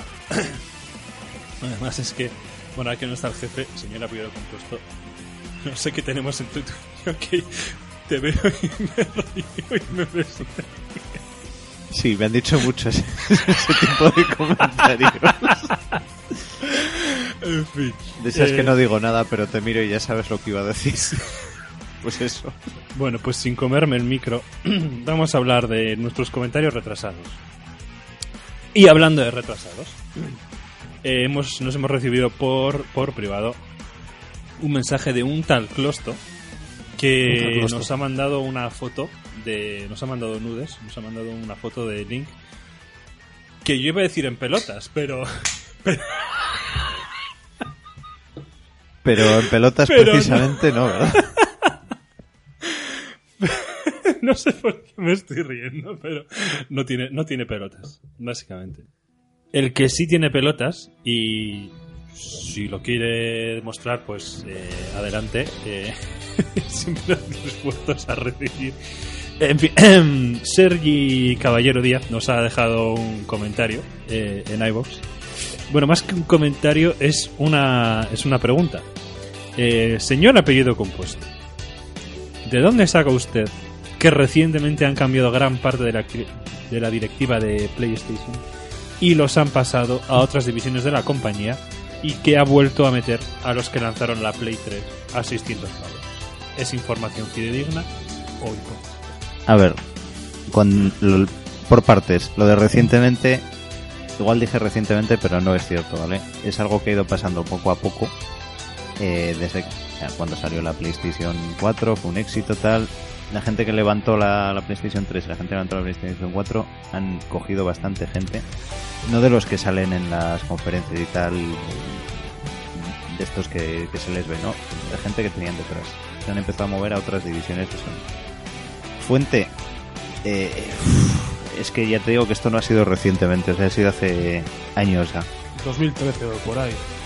Pues por ahí, por ahí. O sea, una vez salió ya la, la Play 4, estaba más o menos encaminada. Cuando vieron que tenía éxito, empezaron a coger a gente que valía para meterla en otras divisiones que necesitaban levantar. Lo de que igual han metido a la gente que lanzó la Play 3 a 600, esto es especulación mía. Sí, era un chiste. Yo lo entendí como Sí. un chiste. No. A ver, hay algunas decisiones que han tomado que me suenan mucho a la PlayStation 3 tiene que, que salir a 600 pavos. Pero no sé quién han metido, sinceramente. Lo de fiable, he estado buscando fuentes. Lo que pasa es que es algo que he ido leyendo de, de a poquito, de gente que han ido moviendo a otras divisiones de Sony.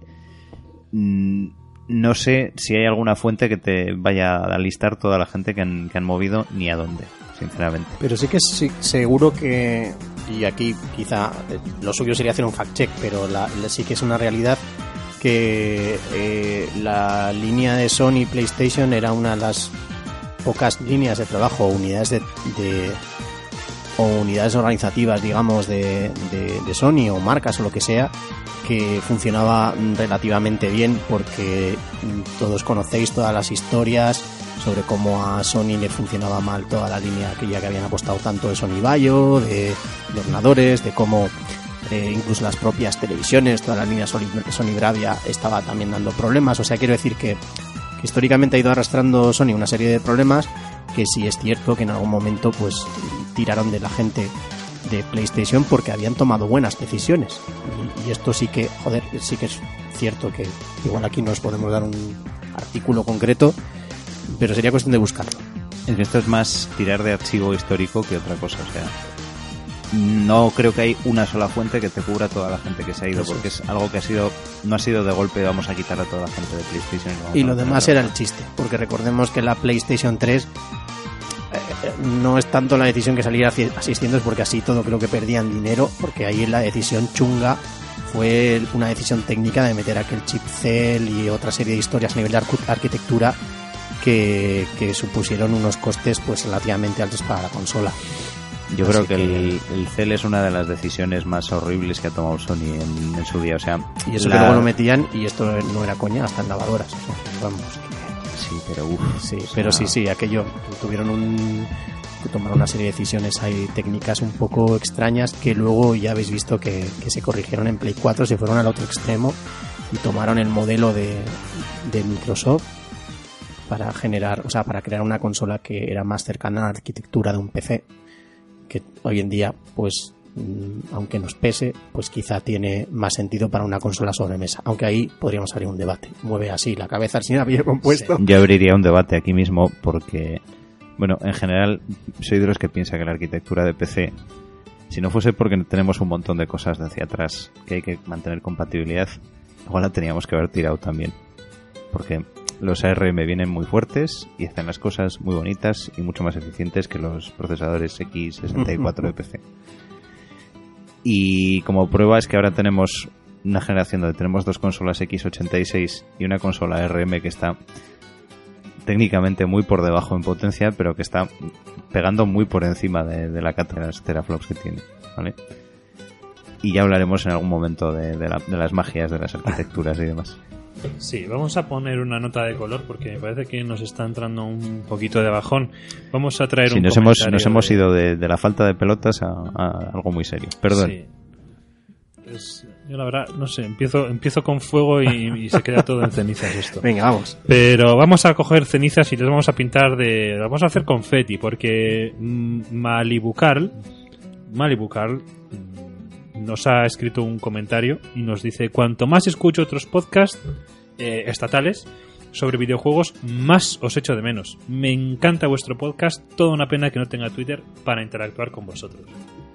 Malibu Carl, tienes iBox para interactuar con nosotros. Efectivamente. Tienes correo electrónico Eso para es. interactuar con nosotros. No te puedes quejar de vicio. Sí, oye, si no quiere interactuar por Twitter, pues puede interactuar por aquí mismo, que le vamos a contestar y, y ya está. De hecho, intentaremos lo que hemos dicho antes, ¿no? Estaremos más atentos porque ahora que se puede responder y demás, pues es un foro válido, así de claro. Eh, muchas gracias, por cierto. Que, que Se me- bueno, Se me cae una lagrimita yo diría, yo, yo soy muy fan de, de- de muchos podcasts estatales, pero bueno, oye, nos alegra un montón que, que te guste nuestro estilo y la manera en la que hacemos las cosas. Y bueno, pues ahí estamos. Precisamente, aparte de para nosotros mismos y para pasar el rato y, y disfrutar de este ratito, lo hacemos pues para, pues para la gente que nos escucháis. Así que muchísimas gracias. Y, y bueno, yo creo que, que en algún momento también podremos tenerla en. en- tenerla o tenerlo en, en Skype, incluso. Si quisiera. Todo es, Eh, todo es hablarlo. La tecnología. We have the technology.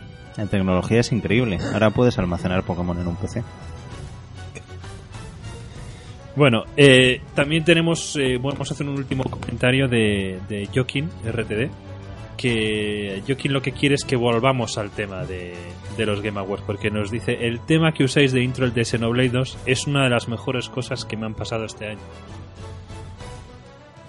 ¿Cuál de los dos temas? Porque vamos a ver, los dos son de Xenoblade 2, uno del Xeno- de Xenoblade 2 y otro del DLC. Cierto, los vamos Los dos- alternando. Los dos son acojonantes porque a pesar de que los Games Awards no le hayan dado ningún premio musical a, a Xenoblade 2, o sea, la banda sonora que tiene es impresionante, pero con todas las letras impresionante.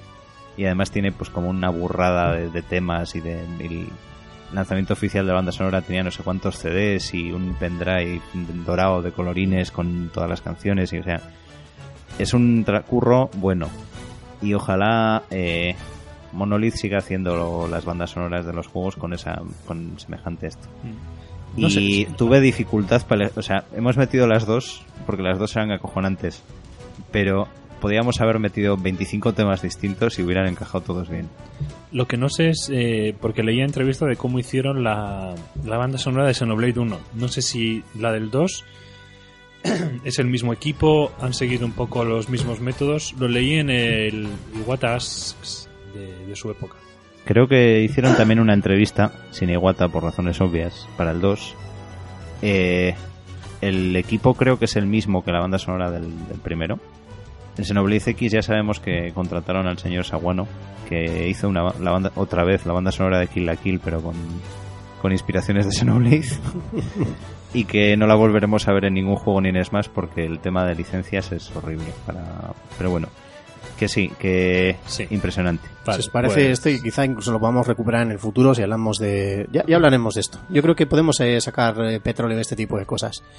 Más cositas, Closto. No sé, a, a mí todo lo que estáis diciendo se me está... se- se- es, que, es- es que, es que lo malinterpreto todo y estoy teniendo unos momentos, unas miradas con el señor apellido compuesto que, hostia, ni 50 sombras de Grey ni, ni, ni pollas, o sea... He comentado alguna vez, por cierto, que me parece que 50 sombras de Grey hace una, o sea, un retrato del mundo del BDSM muy, muy malo y horrible. Y, y- Muy Bueno. Es pero que- es, es el, es el tipo de tema que no puedo sacar en público porque es una conversación muy incómoda para todo el mundo que no soy yo. Pero precisamente por eso estoy comentando, porque a pesar de los momentos que estamos teniendo, no estamos haciendo nada. BDS.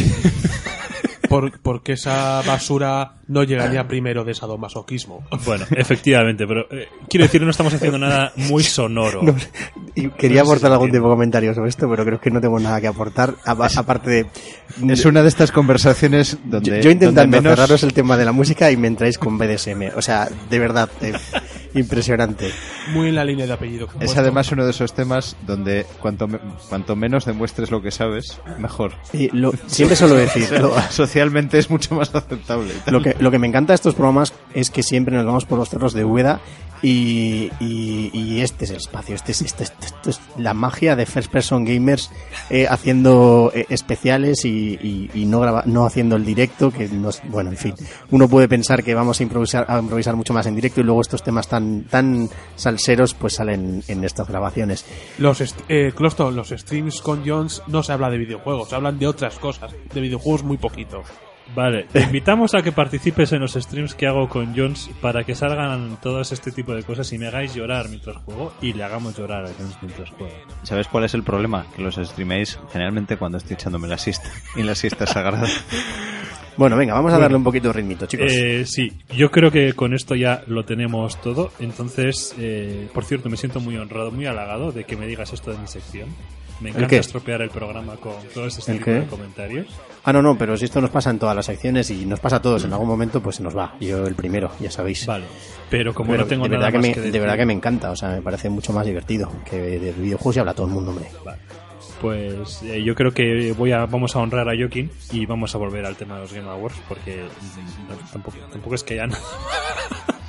Lo siento, Jokin, pero es que no, no hay muchos más comentarios, así que te estamos usando de, de link. Vamos. Qué bonito ha quedado esto teniendo en cuenta toda la temática que hemos narrado a lo largo de la sección de cómo Link no tiene pelotas y cómo luego estamos utilizando a gente para... También te invitamos a que nos mande y demuestras que tienes pelotas.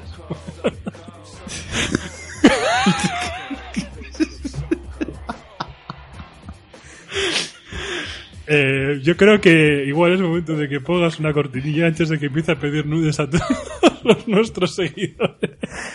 Muy bien, en fin, eh, pues eso, vamos a seguir con el programa.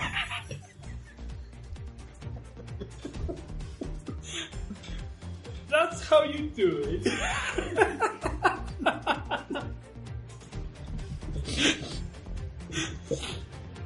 Yo no puedo hacer programas contigo.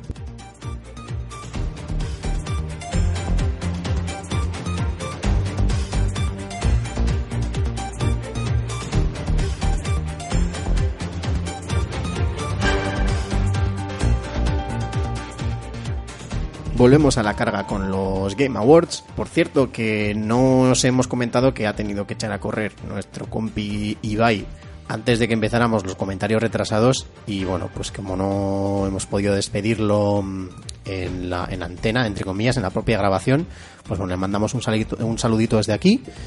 Va a ser una ausencia bastante importante, pero bueno, tenemos que seguir ahora mismo. ¿Con qué nos toca ahora? mejor juego de deportes o de carreras. Best Sports barra Racing Game. Y aquí, pues bueno, tenemos a los sospechosos habituales. Por un lado tenemos FIFA 19, Forza Horizon 4, Mario Tennis 6, NBA 2K19 y Pro Evolution Soccer 2019. ¿El Mario Tennis entra como juego de carreras por ser el Mario Kart de la raqueta? El Mario... sí, el Mario Tennis creo que entra por las dos cosas. Fíjate que te iba a corregir. No, también es de deportes, pero me ha encantado como lo has cerrado. ¿Me El vais a pegar si digo que falta el Red Dead Redemption como juego de hípica? Estos Pero- juegos no son los mismos del año pasado, pero por- cambiando el 18 por un 19 y añadiendo el Mario Tennis. Pues casi, casi. Comentarios serios si me lo permites. Sí. Por, por, por variar en el programa Venga, de hoy. Eh, ¿Por qué no está Madden aquí, que es el deporte estrella en los Estados Ya Unidos? curioso, ¿verdad? Y yo añ- añadiría otra cosa. Eh, este año creo que sobra NBA 2K. Porque yo, por ejemplo, con estos con esta franquicia sí que tengo algo de contacto y me parece que cada vez es más. O sea, aquí hay una cosa que hemos hecho siempre que es criticar FIFA, no sé qué, los micropagos de no sé cuántas. eh. O sea, no creo que no he visto un juego comercial de precio completo con tanta basura como NBA 2K. A mí me da un poco de mm, así que dentro de los nominados metamos el, Ma- el Mario Tennis Aces. Mm, Ya sé que a mí me está haciendo así con la cabeza señor Apelle compuesto, pero a mí no Yo me es parece. que no lo hubiera metido tampoco, porque No es no es la misma el mismo tipo de juego que los otros. ¿vale? A mí no me parece un juego premiable. Eso ya de entrada. No digo que sea un mal juego, digo que no me parece un juego premiable, ¿vale? En O sea, la categoría de deportes, desde luego no. Y encima en deportes, no lo veo. Y perdona por el soplido. Y es más, eh, juego de carreras, Forza Horizon, ¿es un juego de carreras? Sí, pero es que Forza Horizon es algo un poco distinto, es más como un juego de coches de mundo abierto. Es que aquí yo creo que en esta categoría se mezcla el tocino con la velocidad y nunca mejor dicho. Pero bueno, Esta es una categoría donde tienen que meter juegos que no pueden meter en las otras por compromiso, me da la sensación. ¿vale? ¿quién va a ganar, chicos? Quiniela. Forza Horizon. Yo, si es que gane quien gane, todos perdemos, como diría el otro. Me gustaría que ganase el Forza Horizon, sinceramente. Simplemente por no ser uno de, de deportes puro. Y porque, bueno, algún Yo premio es que el único al que he jugado ha sido el Mario Tennis, la verdad. Aunque el Forza Horizon, los vídeos que he visto, Que por cierto ayer anunciaron los tres personajes nuevos de Mario Tennis para de enero a marzo del 2019, por meter el inciso. Yo probarlos he probado todos, no puedo decir que haya jugado mucho a todos ellos porque mm, es que encima me vais a perdonar, pero es que fijaos qué juegos. O sea, tengo el Mario Tennis, pero es que los demás los he probado porque es que tengo tengo ediciones anteriores de todos ellos y no me parece y no me parece que aporten gran cosa a estas, entonces por eso tampoco les he dedicado más tiempo.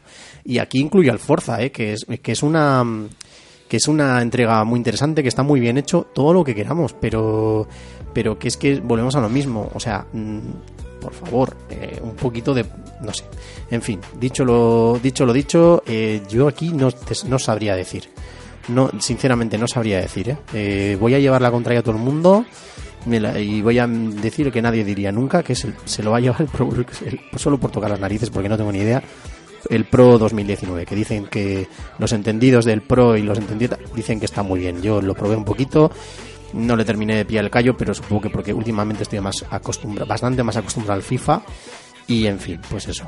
El último FIFA al que he jugado es el 98. O sea que imagínate lo que te voy a decir. Grandiosísimo juego. Algún día deberíamos hacer una retro review. Con la música de Blur. Efectivamente. Exacto. Vale, pues pasamos a la siguiente categoría. Y aquí tenemos el mejor juego multiplayer. Empezamos por Call of Duty Black Ops. Eso es, Black Ops 4. Tenemos también el Destiny 2 Forsaken. Fortnite. Monster Hunter World. Y Sea of Thieves. Sea of Thieves entró entra para este año. Sí, por eso digo que los premios estos, o sea, el- las estas que les han, o sea, quien los esté eligiendo, o sea, van más por maletines que otra cosa, pero bueno, Pero Sea of Thieves no, no arrancó Sea of Thieves arrancó mal y es que, de hecho, te voy a decir más. En esta lista de 5 hay dos juegos que no estén muertos ahora mismo, ¿vale? y pues a uno le, le faltará que saquen el Call of Duty Black Ops 5. Porque- Entonces, si no gana Fortnite, me parece a mí que alguien ha dado más maletines de la cuenta, porque es que los otros tres están un poquito... A mí hay una cosa que me llama la atención y es com- como mínimo dos juegos de este mm, de esta lista, si no tres, se han planteado como juegos. Ahora nos dirán que no, pero en algún momento se han planteado como juegos a largo plazo, es decir, que deberían de entrar en la categoría, una de esas que hemos dejado para el final, de mejor juego con soporte continuado. Por lo menos de inicio los han planteado así, con lo cual eh, me parece como una especie de premio de consolación para los que no ganan en esa categoría o quizá en esa categoría tengan en cuenta pues juegos más antiguos o lo que sea. No sé cómo no sé cómo plantearlo.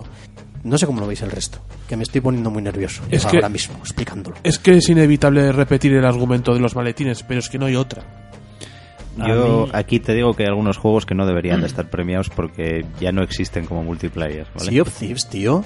O sea, por favor, que, que fue un bluff, que a lo mejor a la gente le gustó el primer mes, pero Y o sea, tam- y merece, tampoco, ¿eh? merece un merece un premio el Sea of Thieves. No. O sea, y que, y que igual es un juego fantástico, pero merece un premio, en serio. O sea, Ya te he dicho, o sea, de esta lista hay dos que no estén ahora mismo, si no muertos, muy de capa caída. mm, vale. Y no sé.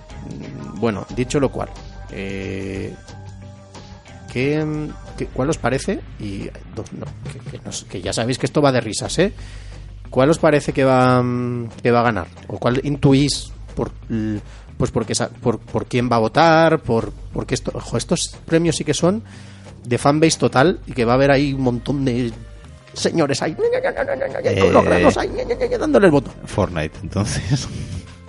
si es que no, no queda otra, va a haber un montón de, de niños ratata eh, dándole al, al botoncito. Eso es otro, eso es otro debate.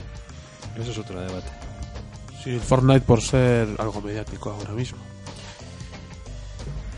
Yo no lo tengo claro. Yo sí, yo bien, bien claro. Fortnite, ¿tú también?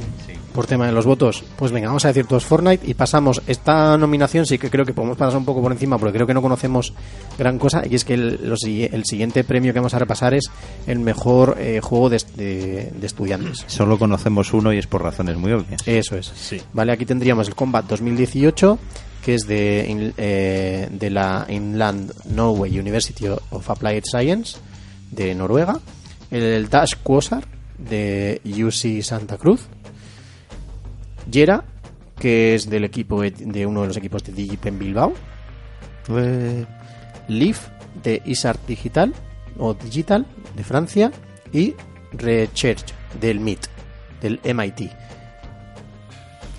Yo voto por Yera. Yo voto por Yera. Venga, vamos a votar pues por Yera. Porque ¿Te parece? toca... Alexei? Hay que Por, votar. un poquito por chauvinismo. Que no está nada mal. Que aquí tenemos que entonar el mea culpa porque efectivamente no, no le hemos dado mucha vuelta a este tema y no los hemos no nos hemos preocupado por él, no los hemos buscado y seguramente son los más interesantes de toda la lista junto y dejadme que enlace aquí con el mejor debut de juego indie. O sea, esto es, una reconoci- es un reconocimiento más al estudio por el trabajo, ¿vale? En su primer juego eh, en su primer juego indie. Y aquí tendríamos a Don- eh, Donut County, que es un juego que hemos visto en, an- en anteriores nominaciones. También tenemos a Florence.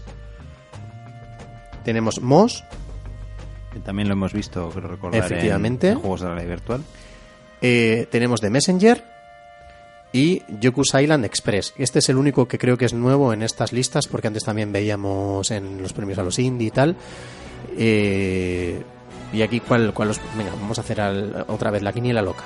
¿Cuál, ¿Con cuál nos quedamos? Yo, yo me quedo con The Messenger, que después de ver tráileres y vídeos de, de todos estos juegos es el que más me, me llama. A mí el que más me llama lista. también es de Messenger. Alexei, ¿tú tienes alguno? No, es que no quiero habl- hablar sin tener ni pajolera idea. No quiero ser más rancio que todos nos- vosotros.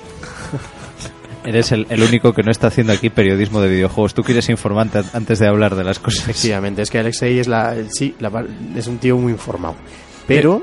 me Tengo a- mi código deontológico, de ética profesional y todas esas mierdas. Vale, yo me voy, a, me voy a atrever. Y además me voy a atrever por ti, por mí, porque somos los de los retro. A mí de Messenger me gusta mucho y con- por lo menos como pinta y demás, conceptualmente y tal, y el juego en sí tiene buena pinta y venga, me voy a quedar con The Messenger. Mejor juego de eSports. Es que no es nuestro campo, pero hay que... Como hay una lista, pues hay que rellenar. Vale, otra categoría transversal, ¿vale? CSGO. Counter Oh, perdón, Strike siempre Global digo, Offensive. Siempre digo CSGO y es CSGO o Counter Strike, eso es Global Offensive. Es que siempre me, va- me voy al Go, ¿eh? O sea, tantos títulos con el Go ahora. E igual es Counter Strike Go, es una versión Ah. para móviles donde tienes que ir disparando a gente que te encuentras por la calle. Dota 2, Fortnite y League of, Le- ah, League of Legends y Overwatch. ¿Por, Sí. cuál, ¿Por cuál os decantáis? ¿O ¿Cuál creéis que pues, se puede llevar el premio?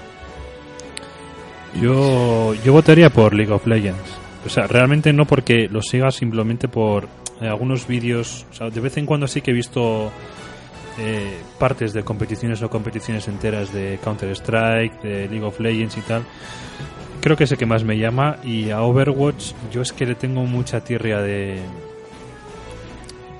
No sé, es que Overwatch, lo primero que relaciono con Overwatch es la palabra toxicidad, sin más. Pues anda que League of Legends tampoco es que Ya, sea mucho, ya. que se libre mucho, pero bueno. Ya. Yo, yo es que re- si, si es por toxicidad, yo relaciono, relaciono casi todos los juegos de eSports con toxicidad. En el fondo es porque hay mucha gente ahí jugándolo y tal, y, y porque siempre hacen más ruido los la gente que, que, que, que- que hace ruido. Pero bueno, A mí me sorprende. Los adultos rata. Sí, los adultos rata me parece una, sí, un nombre. los adultos rata hacen mucho ruido. A mí lo que me extraña los es que esté. Fortnite aquí, porque el tema de que Fortnite sea un eSport creo que es bastante reciente. O sea, de hecho creo que no era en ningún momento la idea. O sea, es un juego multijugador para mucha gente y tal. ujú. Pe- y hay streamers y tal, pero el tema de competiciones y demás es algo relativamente Sí, reciente. eh, pues es más. Fortnite se lo va a llevar, en mi opinión. Yo- yo creo que por- también. Solo por tocar los huevos. Fortnite es el Red Dead Redemption de todos los juegos que no son Red Dead Redemption. Yo también creo que esto no. A mí no me. no me encaja mucho como, como eSport, pero no, ni, ni siquiera sé cómo lo han trasladado a, al mundo de los eSports. No, no, no sé muy bien cómo lo han trasladado. Yo sé que yo que, por que juego de vez en cuando al Fortnite hay modos competitivos ahora, pero son una cosa muy rara. Me intenté leer las instrucciones y me intimidaron y dije esto no lo voy a tocar. Yo me voy a mi modo casual. Yo aquí no, no tengo claras las cosas. Por relevancia como eSport de verdad, me encaja más que sería que, que fuera el, el LOL. Lo que pasa es que no sé hasta qué punto, o sea, no sé, es que me cuesta mucho, me cuesta, no sé hasta qué punto estos juegos están recibiendo actualizaciones importantes o merecen... Es que joder, esto es un premio anual. Y Y muchos igual ser- igual habría que volver atrás a los otros años a ver qué es lo que había para ver si es la misma lista. En fin.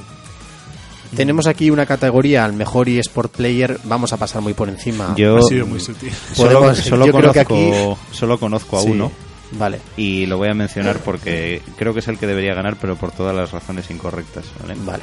Tenemos a Dominic Sonic Fox McLean. que es el que debería ganar, y si no habéis oído hablar de él, miradlo luego en Google, es eh, un chico negro, furry y gay, bastante abierto en, tres, en todos los, esos campos, que está pegando palizas en todos los juegos donde se mete de lucha a todo el mundo y ganando todos los torneos que esto. Eh, no es para nada tóxico, y de hecho el último torneo que ganó compartió el premio con el, con el que había quedado segundo al enterarse de que su padre estaba, o sea, estaba en tratamiento por cáncer. Y en general me encanta porque es como todo lo contrario que, que nos muestra el mundillo este de los eSports y todo lo, lo esto. Lo disfruta mucho el tío, es como un tío muy alegre y me parece que es o sea, de lo mejor que ha pasado al, al mundillo de los, de los jugadores de eSports en años. Yo pienso que es el que debería honestamente llevarse el premio. Igual no por su rendimiento jugando a ninguno de los juegos a los que juega, sino por todo lo demás. Pues mira, me has convencido. Creo que, creo que voy a emitir este voto. Sí, yo creo que has dado todas las, las razones correctas por las que debería ganar una persona. Pero imaginaos que alguno de estos otros eh, eSport players, o no sé cómo llamarle, eSport, eSporters, gente que juega eSports, imaginad que también es gente súper noble y súper maja. Que los eh, habrá que muchos. que el que- problema es, son los que los que no vemos. Y si ganara es eh, Dominic, habría que ver la reacción que tendría la comunidad en general. Que de nuevo, igual ni siquiera es. Porque obviamente no es toda la comunidad, sino Vale. que es los más ruidosos.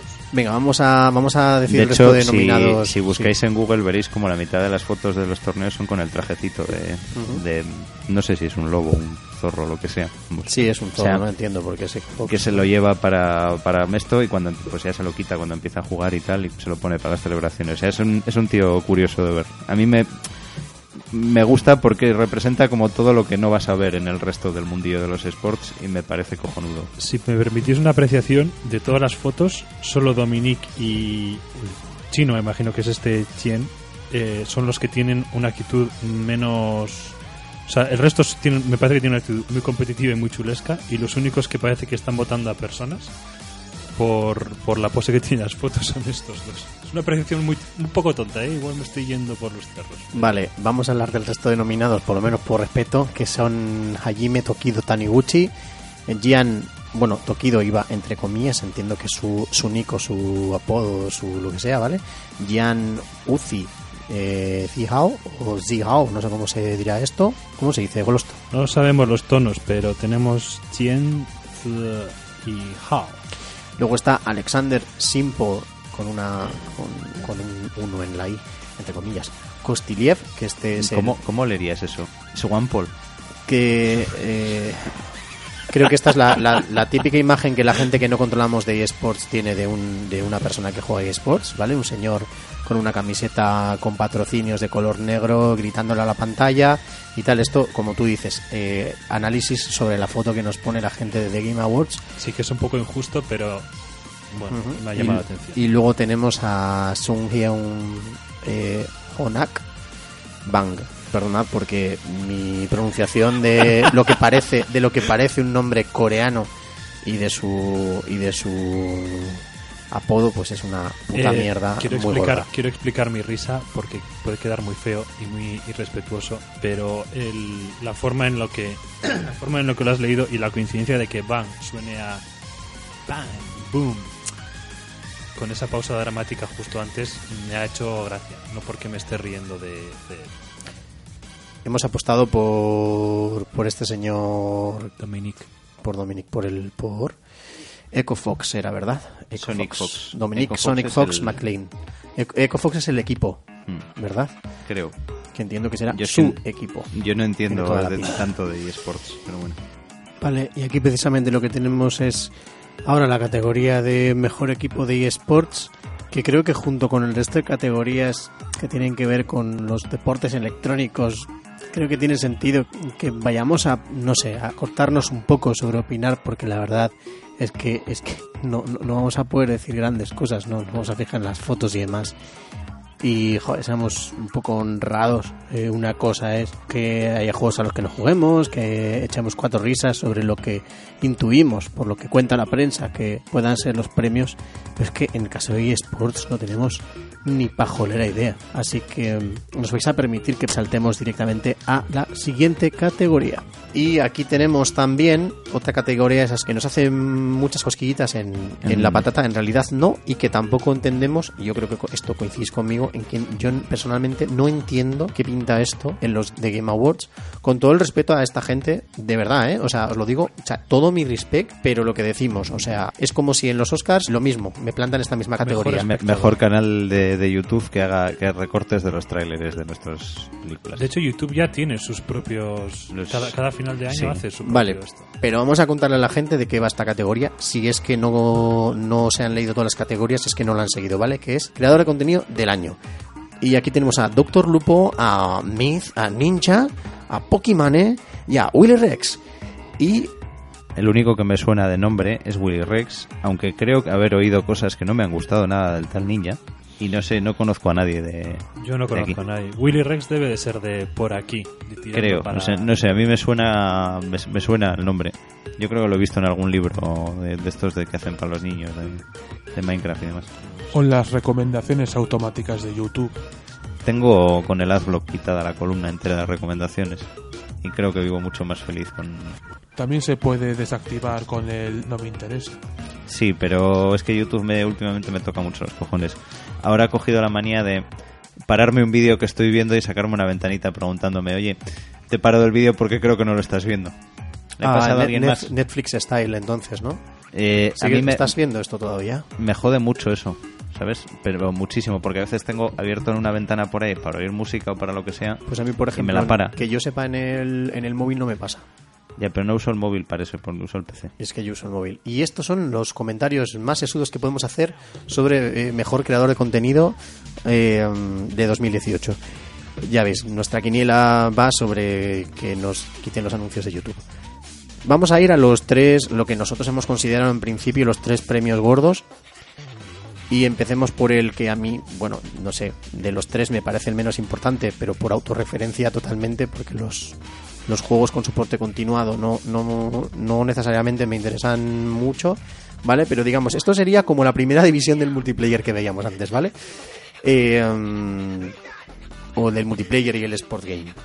Si os parece, o sea, una mezcla de los dos, pues esos dos serían como una segunda división de este de este premio y aquí tenemos entre los nominados a Destiny 2 Forsaken, Forsaken de Estamos hablando del mejor juego continuado, ¿no? el, mejor juego con soporte continuado o el mejor juego continuado best ongoing game. Me- mejor juego que ya si eso sigue y tal y no sé qué y, y cuál. Pues eso Destiny 2 Forsaken Forna- Destiny 2 Fors- estoy haciendo otra vez la mítica. Destiny 2 Forsaken o Destiny 2 Forsaken. Pero Destiny sí no porque es que siempre mezclamos idiomas es que, Es que el es una Forsaken cosa- es, en leído así en castellano, es una palabra que parece que te estás, no sé, vete a tomar Forsaken. Forsaken también era un videojuego de 32 bits. Que era, en la época fue bastante curioso también. Pero bueno, Que te mareabas como una perdiz, como en el Descent. creo recordar que hay más Forsakens porque yo creo que en, video- en or- microordenadores del año PUN también había algún Forsaken por ahí. En cualquier caso, Destiny 2, Fortnite, No Man's Sky, se oyen risas. Overwatch, Tom Clancy, Rainbow Six Siege, se oyen más risas todavía. Eh, Y esta vez no me he dejado ninguno. No Man's Sky diría que se oyen risas porque mm, esto aquí, la, la idea de meterlo es porque es que es como es que podían haberle dado mm, como es un juego nuevo, lo que tenemos ahora mismo, después de aquel mega De parche hecho, último, Sabes que han anunciado, bueno, se ha filtrado el anuncio de, de la siguiente expansión del No Man's Sky, también es enorme. Y también, o sea, están añadiendo un montón de cosas al juego y ya han ido muchísimo, muy por encima del- de lo que prometieron en ningún momento. Y no sé. eh, Y ahora, de hecho, ahora sí que es, porque antes decíamos que aquí podríamos meter juegos que estaban en las otras categorías y esto es como la primera división, pero sí es cierto que el Tom Clancy se sale un poco de esa definición y el No Man's Sky también, pero sin embargo, el No Man's, el no Man's Sky, estrictamente desde el punto de vista de lo que es la, la categoría como tal, se debería llevar el premio, ¿no os Sí, parece? Porque es que lleva años de actualizaciones gratis que han cambiado completamente lo que es el, el alcance del juego. Y luego, a ver, es que yo el soporte que está haciendo Blizzard de Overwatch yo no lo llamaría soporte continuado, ¿vale? Lo que es es microtransacciones continuadas una detrás de otra. Hemos hablado alguna vez de esto, ¿verdad? Que es más... Sí, y yo lo saco siempre que puedo porque me toca mucho los cojones, o sea, y dentro de los juegos con soporte continuado de Blizzard es probablemente el peor. Así, tal y como lo digo. Fortnite, pues bueno, sí, tiene soporte continuado, pero es que, pues bueno, es que es un juego nuevo, como quien dice, o sea, y están metiendo cosas todo el día y tal. Y el resto, pues vale, pues sí, es, es un soporte continuado. O sea, yo voy a decir No Man's Sky porque creo que es el que, en tema soporte continuado, más lejos ha, lle- ha llegado y más lejos está llegando. Closto Quiniela.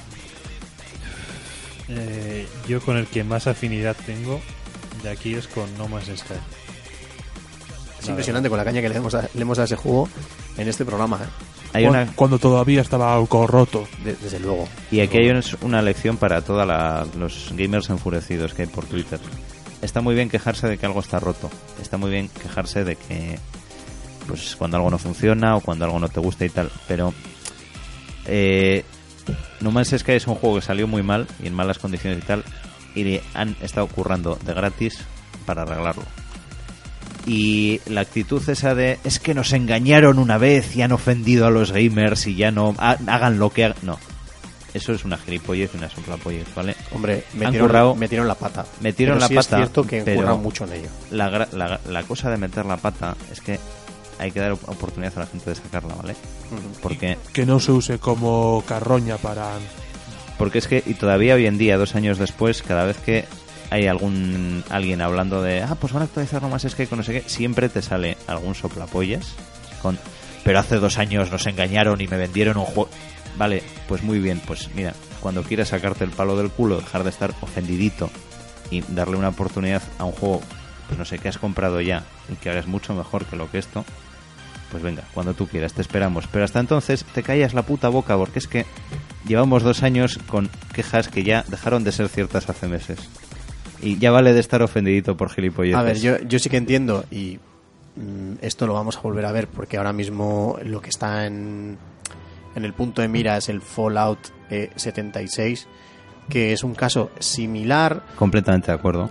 similar porque ha habido hype, porque mm, quizá esto es de otra manera, ¿vale? Pero sí que parecía que nos prometían cosas que luego eh, no es que no haya, no es que no, no existan, no es que no las hubiera, pero bueno, eh, ha sido Bethesda Style y, y todo el tema de bugs y funcionamiento y cosas vergonzosas que están ahí, pues están pasando. O sea, es un caso distinto, mm, similar en algunas en algunos asuntos y que desde luego sí que yo sí que creo que va a haber aquí, o sea, a veces da aquí va a tener que hacer una labor no ya solo de trabajo, sino a nivel eh, reputacional muy muy muy fuerte y más les vale que a la gente que tenemos me incluyo porque tengo el Fallout 76 eh, nos va a tener que compensar de alguna manera porque porque es una vergüenza el, el cómo ha sacado el juego al mercado y esta sí que tiene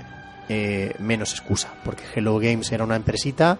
Es cierto que Sony les enchufa dinero que les aprieta para que salgan ahí a la palestra contando futuras bondades de- del juego que finalmente pues por el motivo que sea en la versión inicial no las tiene pero bueno mm, a ver qué pasa ahora también. Eso, quiero decir que vamos a ver cosas similares con el Fallout. Y, y aquí ya me estoy saliendo, ¿eh? estoy derivando Ojalá. Bethesda sepa arreglar eh, Fallout 76 la mitad de bien de lo que ha hecho Hello Games con Sí, totalmente, con el ¿eh? juego. Yo si no he jugado a No Man's Sky todavía es porque sé que no voy a tener tiempo de jugarlo ahora mismo y llevo mucho con ganas de jugarlo. ¿eh? Otro ejemplo de patito feo convertido en cisne, el Drive Club de PS4. También es otro juego que salió muy pocho y lo han ido Y- arreglando muy bien. Y la que- pena es que acaban aquello en fue- el olvido todos. Sí, es cierto que ¿eh? aquello también Mm. fue bastante vergüenza, ¿eh? Eh, Es que. No sé, a mí yo tengo una sensación agridulce con estas cosas y, y- soy el primero que dice que No Man's Sky ahora es un juegazo y creo que en su momento también, tenía ciertos valores de Hoy precisamente lo hablaba con unos amigos, estábamos sentados en un, en un local de, de eSports o de videojuegos ahí hardcore que hay aquí en, en Bilbao ahora, que se llama Elite. Estábamos ahí tomando algo, hablando de nuestras peripecias, como en nuestro pasado de jugadores de multiplayers online, yo ahí recordando mis dos años y medio perdidos en el, en el Ragnarok, ellos hablándome de, de WoW, de Rift, mm, con sus treinta y tantos años jugando al LOL los dos con pareja. Y, em, y estábamos hablando de, de estas cosas. Y en fin, yo les decía que sí es cierto que No Man's Sky salió con, con muchas cosas a medias, digamos, sobre lo que habían prometido, pero que hacía cosas que no había hecho ningún juego jamás, y esto es muy importante, y habrá quien se ría, pero nunca jamás habíamos tenido un juego en el que montarte en tu nave, salir de la atmósfera de un planeta y llegar al espacio había sucedido sin transiciones. Y aunque con todos los peros que se le pueda poner, ya solo con este, con detalles chorras como ese, este juego fue un puñetero hito. ¿Sabes qué es lo más triste? Que eso lo podíamos haber tenido hace años, porque el famoso eh, Star Wars Battlefront 3, no el que salió, ¿vale? El cancelado. El que estaba haciendo, creo que era... es que era una de las ramas de Rare, pero no me acuerdo cuál, cuáles eran, quiero recordar. O de Factor 5, alguna. No sé. El Star Wars Battlefront 3 cancelado, que canceló Disney porque de esa temporada decidieron que había que, que centrarse en Kinect Star Wars y demás. En los planes de diseño y en los prototipos que enseñaron tenía esto. Y tú mismo dices, es una cosa que no se ha hecho nunca, ¿qué tal?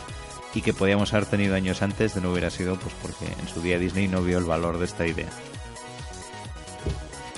Bueno, vamos a saltar a, al uno de los premios gordos gordos, o ya entramos en los premios gordos gordos, que es la mejor, primero la mejor dirección de juego. Aquí concepto extraño, porque dice que es eh, se premia el estudio por su creatividad sobresaliente o por su visión creativa sobresaliente, innovación y dirección y diseño de juego. Mm, A mí, yo no sé, realmente aquí los nominados son juegos y a mí me cuesta mucho distinguirlo del premio al mejor juego, pero bueno. mm, Esto es el premio de consolación de mejor juego. Yo Este entiendo es que el- también.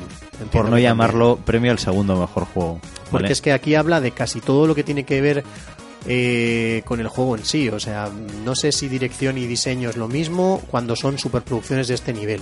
Yo entiendo que cuando es un juego pequeño sí, cuando es un juego tan grande, no sé hasta qué punto el director de un juego es el diseñador del juego. O sea, es que no, no sé, me cuesta que, un poquito. Hombre, es el que lleva, ¿no? Yo creo que los matices sí están ahí. Otra Yo os cosa es falta que Miquel para, para opinar, el que es el que es diseñador y que ha sido también director para que nos introduzca los matices, pero sobre todo, insisto, a este nivel. De Es que además cada juego va a ser un poquito distinto en cómo funciona este asunto. O sea, estaba hablando el otro día, el, el señor Sakurai que hace los Smash Bros.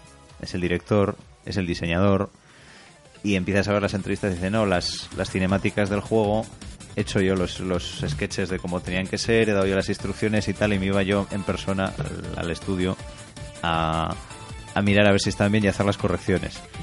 El balanceo de los personajes lo he hecho yo jugando contra mí mismo con un mando en la mano, o sea. Pero luego habrá otros juegos donde pues el director habrá sido director, o sea, habrá coordinado un montón de gente que, se- que estaba esto para que el juego pues siguiese unas líneas y tal, pero en- no se conocerá los sistemas de cómo funciona el juego por debajo, eh, cómo es- están montadas algunas cosas, etcétera.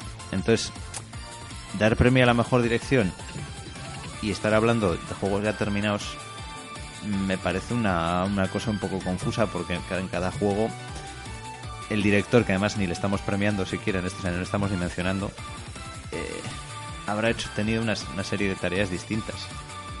Y, No sé. y- y si igual leemos los juegos para que la audiencia se entere de lo que estamos Sí, hablando. eh, vale, el primer nominado es A Way Out de Hasselite Studios y bueno, publicado por o publicado, financiado, barra lo que sea por Electronic Arts. Este es el juego de los dos reclusos, que es muy original y que, bueno, volvemos luego sobre ello cuando argumentemos qué opina cada uno.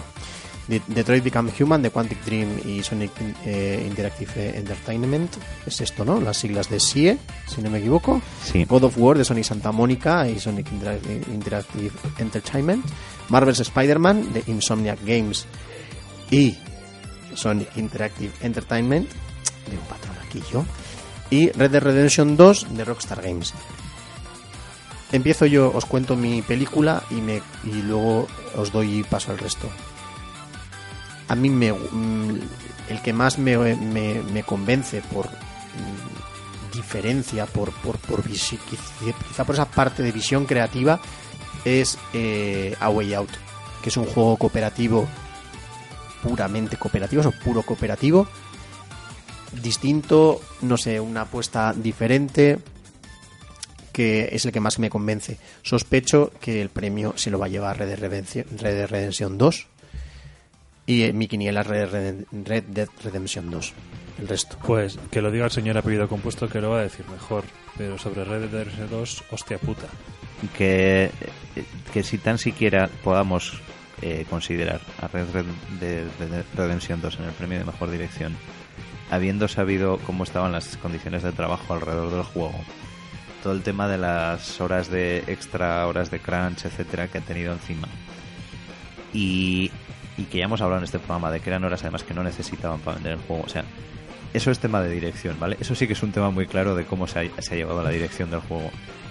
Y opino que lo último que se debe hacer es premiar eso. Y sinceramente, unos, o sea, los Game Awards, en los que el señor Geoff Neighley no tuvo ningún problema en dejar a la altura del barro a Konami en su día, dando premios a Kojima y diciendo no le han dejado venir porque tal y tal y tal. Si no tiene los huevos de mencionar todo este asunto cuando esté dando los premios, me llevaría una decepción muy gorda, ¿vale? Porque creo que es... Vale, lo que hizo Konami con Kojima en su día fue una guarrada, pero lo- el tema de este de, de Rockstar con, con cómo ha llevado el desarrollo del juego me parece otra guarrada gorda y algo que no se debería ni glorificar ni tolerar. Que es lo que se ha hecho a través de los medios también. O sea, Sí, Eh, justificar la explotación laboral y venderla como algo guay. venderla y venderte el juego con ella además a mí me ha parecido muy cerdo creo que se va a llevar el premio pero yo, sé- que- yo votaría por A Way Out simplemente porque me parece lo- la propuesta más original ¿eh?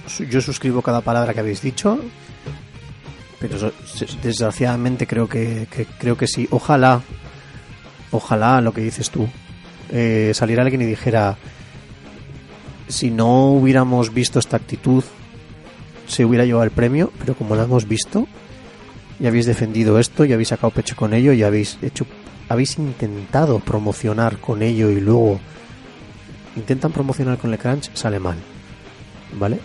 No ha salido mal porque la gente a la que le estaban vendiendo el crunch ya ha visto las horas y ya se ha quedado tranquilo. Ese es el mayor problema. Que es que No sé si estoy de acuerdo contigo, Sí. porque creo que hay mucha gente a la que nos ha hecho. A mí personalmente me ha provocado repulsa. Creo, creo que la gente que tiene un mínimo de conciencia sí que le, por lo menos le ha hecho y luego verlo como un obstáculo el- para comprarlo. y luego han comprado el juego igual. Yo, por ejemplo, no lo he comprado. Y a mí Yo- me ha hecho yo- pensármelo más y me lo acabaré comprando porque me interesa y porque además. ¿Ves? ¿Ves? Pero, pero ¿Ves? eh, Ignacio, si no te compras el juego, le haces un favor a esa gente que ha trabajado todas esas horas también. O sea, es que entramos en una espiral de... Es una faena. Pero, eh, pero es así, pero es que le estás, les estás puteando igualmente. A ver, yo es que Si, tengo, no lo tengo si muy... te interesa y no lo compras y si valoras ese trabajo y no Sí, lo compras, jode. es una mierda. Lo que hay que hacer es criticar a esa empresa. eh, criti- o sea, pla- pero es que, ¿qué haces? No lo dame, compras. dame pan y dime tonto, que decía Ya, pero- Yo lo tengo bien fácil porque ni siquiera me tengo que plantear esa duda, porque ni me interesaba el juego ni tengo ninguna plataforma donde jugar. Ya. Así que no tengo ni que hacer la decisión, pero teniendo en cuenta además que a los chavales estos, o sea, tampoco es que les vayan a pagar. O sea, estos han- los chavales ya les han pagado mal. Y no esperéis que es que le vayan a dar una prima a los curritos que han estado metiéndolas en el juego porque el juego venda 3 millones más o no. Entonces, la decisión para mí es muy fácil. Yo creo que es peor que incluso cuando Yo me imagino a estos empleados tirar, tirad por la pared sus videoconsolas y odiarlas para siempre. Es una imagen mental que tengo. Yo creo que ya he comentado que conozco a alguien que estuvo en esta situación y fue... Sí, fue algo así. Yo en respuesta a lo que decía señora Vilo Compuesto creo que va a ser peor. Me parece es que me parece que va a ganar, eh, como he dicho antes, Red. Me parece que va a salir alguien que incluso eh, va a decir un discurso en el que dice eh, por todos los compañeros que han estado trabajando hay mucho, sacando todavía más eh, de toda esa historia del crunch. Eh, lo estoy viendo, ¿eh? Y- y Ojalá si- me equivoque, pero Pues mira, yo y me parecería, o sea, si era cerdo antes, o sea, me parecía que sería revolcar. Es que no puedo. Me, me sabe mal por ti, eh, no te líes. ¿Por porque qué? es que yo tampoco. No me interesaba para nada el juego. Ahora me interesa mucho menos. Y me sabe fatal porque si estuviera en tu lugar lo pasaría muy mal yo también. No, a ver, yo no lo paso mal. Yo tengo un montón de juegos para jugar y, y me da igual, lo estoy retrasando porque, pues por lo que te digo, o sea, yo he visto el juego y en principio me interesa. Hay otras cosas que, han- que he oído de él, que he leído de él, que no me interesan tanto, como que es un juego muy en tiempo real y a mí eso, pues para una persona que tiene mucho trabajo y que tiene una vida después y que tiene una vida personal y tal, creo que, que- que, bueno, pues que, igual me va a costar más jugarlo, entonces voy a, voy a esperar. Sí que os digo que me da rabia que, mm, o sea, al, fi- al final es, no lo voy a comprar, o me da cosa comprarlo, pero luego también lo piensas y dices, mm, es que toda esta gente ha puesto un esfuerzo para que lo juegues. Pero bueno, en cualquier caso, voy a enlazar con lo que has dicho tú. Ojalá alguien salga y no haga eso, sino que pida perdón y entonces pon- que pongan valor, pero pidiendo perdón por, por la actitud con la que lo han hecho. Oye, nos hemos equivocado, pero y, realmente el trabajo que hay aquí es de toda esta gente que ha estado currando de más, pero nos hemos equivocado en el enfoque. Yo qué sé, pedir disculpas. O sea, nunca está de más. Mm, sería muy bonito. Sería una buena manera de, de arreglarlo. Equipo, vamos a terminar ya con este repaso, con esta... Iba a ser un pequeño repaso y al final ha sido algo súper extenso, pero bueno, como han salido comentarios interesantes y quizá no ha sido tan humorístico como teníamos pensado, Esperemos por lo menos que la gente lo esté disfrutando y esté... Sí, aunque sea por nuestros comentarios, creo que va a haber mucha gente que, que se va a sentir en la misma situación que nosotros, es decir, juegos que realmente quizá no le interesan tanto o que eh, igual ha jugado a la mitad de los que están aquí, aunque sean triple A, si sean importantes. En fin, llegamos al juego, al Game of the Year, ¿vale? Al GOTI, al GOTI de los GOTIs de, 2000 de 2018, según eh, The Game Awards. Primer nominado Assassin's Creed Odyssey de Ubisoft. Tenemos a Celeste, que yo diría que es sorpresa en estas nominaciones, no sé, mm, diría que es una de las sorpresas porque creo que hay otra. Tenemos God of War, Sony Santa Mónica, Marvel's Spider-Man, Monster Hunter World, que para mí esta es la segunda sorpresa.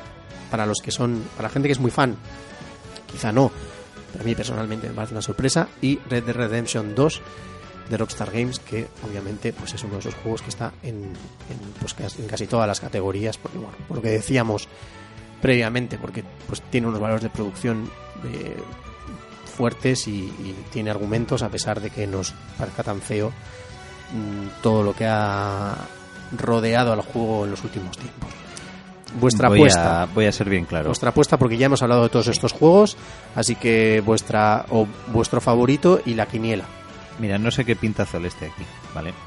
Porque ni ha salido este año realmente el original, Mm, que esto comentábamos ni creo que sea material de, de GOTI. O sea, es, por lo que he visto del juego, tiene pinta cojonuda, pero, pero dentro de un esto. Eh, y estoy convencido de que lo han metido pues por eso, por ser la, la elección sorprendente. Pero es que viendo el resto de la lista espero que gane. Porque es que creo que es el, no sé, creo que es el que más merecido se lo tiene a sí mismo. O sea, al- o sea, es que el resto de la lista es los mismos cuatro juegos que hemos visto durante, en el resto de las nominaciones una y otra vez por diversas categorías. Y pues solo por, no sé, por pelear un poquito contra el- la idea establecida que tienen estos, estos, estos TGS, yo creo que lo mejor sería que ganase Celeste. No sé quién ganará, Pero simplemente por eso, por romper un poquito la, esto, yo quiero que gane Celeste. Yo, si tengo que hacer un repaso de estos, eh, Monster Hunter World simplemente no lo veo. O sea, ni lo, ni lo considero aquí. Celeste tampoco lo veo. Creo que está metida como el underdog, el caballo perdedor. Y no sé si es para a ver si gana y le hacen espectáculo de eso o simplemente para decir metemos indies. No me sí, por cumplir con el con la cuota Por indie igual, que ¿no? Me parece lo peor también. o sea, Que, no- que seguramente hay muchos indies que merecen la me- merecen una nominación así. Sí, yo no sé si Celeste es, ¿eh? He oído que es muy bueno, o sea, no, no le voy a quitar. Tengo muchas ganas de jugarlo y lo voy Está a bien, el gameplay está chulo, pero, Pero- tampoco Yo no sé. Creo que hay cosas que son más hecho, novedosas. lo, lo que, lo mismo que ha dicho en un par de ocasiones el señor Apello Compuesto, yo conozco más la versión de Pico 8 y, y bueno, en fin. De Assassin's Creed hemos tenido a, a nuestro experto en Assassin's también diciendo que viene a ser lo mismo que, que el anterior. Es un juego chulo, pero bueno, que, Sí, que sí, que es un poco que no me continuista, quito, con, como para un GOTY. un poco siguiendo la, la estela de, Sí. de Origins, ¿no? Eh, Spider-Man mm, creo que tiene unas mecánicas de movimiento muy entretenidas, muy divertidas. He oído que está muy bien en ese aspecto, pero creo que es lo único que tiene. O sea, es lo único que he oído que tiene, ¿eh? Y de hecho, por lo que tengo entendido, el DLC que acaba de que están sacando ahora no debe de ser tampoco tremendamente creativo ni nada por el estilo. Eh, no he jugado a ninguno, entonces solo me puedo guiar por las cosas que he visto, por críticas, que sí me gusta ver críticas Ujú. y gameplay. De God of War eh, he oído que también es un juego muy redondo. O sea, sin entrar en que la narrativa sea estupenda. Ha sorprendido para bien, yo creo, ¿no? Eh, God of War. Ha sorprendido para bien. Creo que tenía una fórmula, por lo que tengo entendido, ¿no? Y la, todas la ima- las imágenes, la- el imaginario mm, teolo- teológico, que al final es teológico, es mitología, creo que lo ha, lo ha cambiado. Eso que cambia todo para que nada cambie, pero creo que lo ha hecho bien. Creo que la historia, por lo que tengo entendido, está, está a la altura. Las mecánicas de, del hacha y tal están bien llevadas. El tener a, al segundo personaje. Companion. Sí, Al o sea, me al parece que hay mijo. como muchas pequeñas cosas que están muy bien y que en este caso le. O sea, si igual no despuntaría en todas, me parece que es ese. Ese es eh, como ese, ese sobresaliente de media, ¿no? O sea, ese 9, 9 de media en todo. Es, es, es la sensación que tengo, ¿eh? De Red Dead Redemption 2 solo he oído que es muy grande, que es muy bueno, pero todavía no he oído, no he visto tampoco una una crítica así seria. Lo único ha sido a, un- a uno de los compañeros de Pool Podcast, que es el único que se ha atrevido a, a dar una pequeña crítica y un tiene tiene fallos. Y Eh, Yo he oído más gente, a más compañeros y compañeras que hablaban tanto de lo bueno como de lo malo del juego. Sí. Que antes comentaba el tema este de que sea tan en tiempo real. Hay mucha gente que lo ve como algo guapo, tal, bien, que que- y otra gente que dice, oye, pues, pues yo no estoy por la labor. Y ahí hay critiquillas, ¿vale? Con estos temas.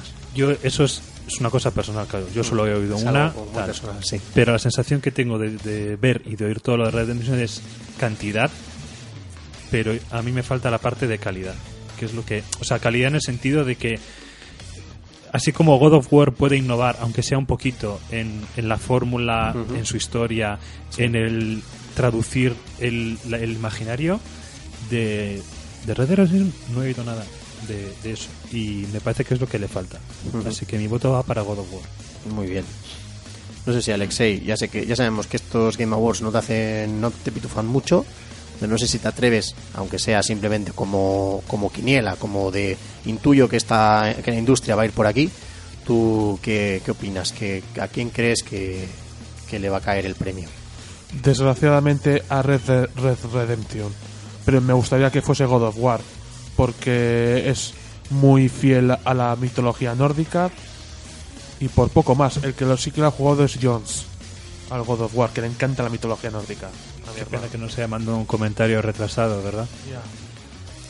Pues yo tengo que decir que estoy convencido de que había más juegos para nominar en esta categoría. Convencido, ¿eh? De verdad. O sea, eh, salen muchos juegos a lo largo del año y em, no sé, pasa lo mismo que en mejor dirección.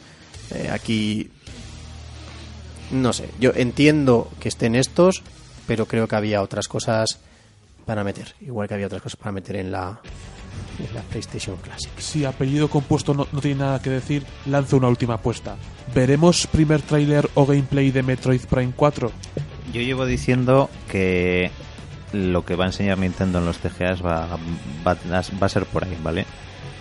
Y de hecho incluso he hecho alguna apuesta por ahí que espero que, que gane porque si no va a ser muy gracioso. Pero yo opino que van a copiar lo que hicieron el año pasado con Bayonetta, anunciar un por del primero y el segundo y luego anunciar el tercero. Y nos van a enseñar pues un poquito de gameplay del 4 y luego decirnos, hey, vamos a hacer port de, del Metroid Prime 1 o igual de los tres a, a Switch y lo vais a tener a principios del año que viene. No dar fecha de Metroid Prime 4 porque no sabemos cómo estará de desarrollo, pero sí, pues eso, enseñarnos un poquito del, del gameplay, que es que llevan más de un año y pico desde que lo anunciaron sin, sin haber enseñado más que un logo, que ni siquiera sea el logo final. Y que oye, que portar juegos viejos de, de Stone siempre es buena idea. Vamos, Y vende re- relativamente bien. sí. Y esto es nuestra quiniela loca de Game Awards. Ha quedado un poco triste al final. Sí, Nos pasa al final de todos estos programas en los que, Es que nos lo hemos tomado hablamos de serio. temas densos. Nos es verdad, ¿eh? O sea, iba a ser un serio. repasito rápido y al final salen temas serios, ¿eh? Y salen temas... Nos queda un poco de desasosiego de, de, de madre mía, de a dónde va esto, ¿no? Yo creo que habría que hacer unos retro gotis. No sé cómo vamos a... De a neo-retro y relanzamientos y esas cosas. También. Bueno, Eh, El problema es que, claro, al final estamos haciendo repaso por un montón de juegos que han salido este año, o por lo menos los que han elegido la gente de Game Awards para mencionar, porque me parece que hay muchas ausencias muy, muy visibles. Y claro, al final van a salir muchas cositas aquí.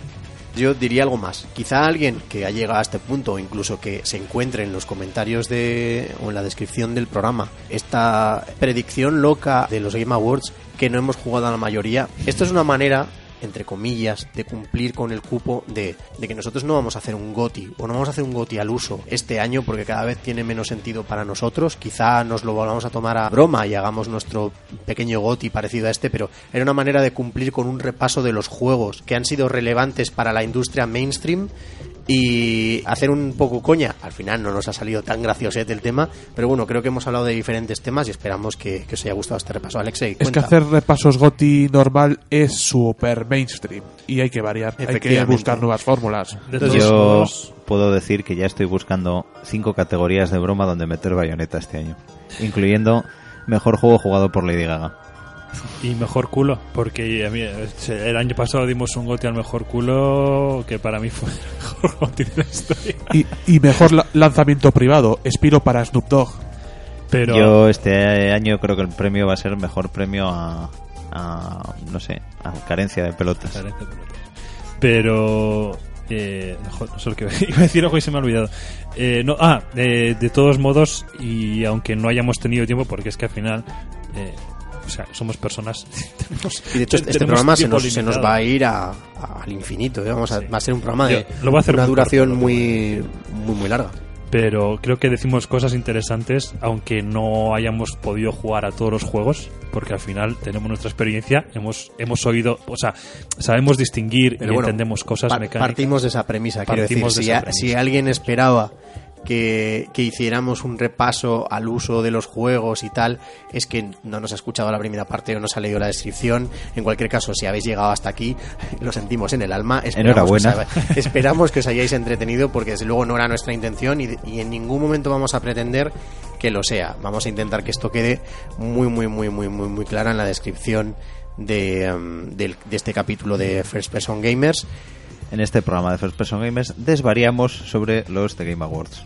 Así que si os parece, damos cierre a es- a este repaso, no sin invitaros a que hagáis vuestra propia quiniela, nos dejéis vuestros comentarios a favor, en contra, lo que queráis, a través de nuestras redes sociales, a través de iBox, si queréis mandarnos un audio, lo que sea, y seguro que lo que decimos, ¿no? Vienen fechas especiales en las que vamos a poder hablar de estas cosas. De eso estamos seguros. Y no olvidemos que nuestro siguiente capítulo será precisamente en fechas con estos premios y con los Titanium de, del Fan and Serious Game Festival que se celebra en Bilbao también ese fin de semana. Así que ahí seguramente hablaremos de los premios gordos, no, no haremos un repaso tan exhaustivo, pero hablaremos de los premios gordos de, de The Game Awards y, y, bueno, pues quizá podamos poner alguno de vuestros comentarios. Lo dicho, creo que damos por cerrada esta parte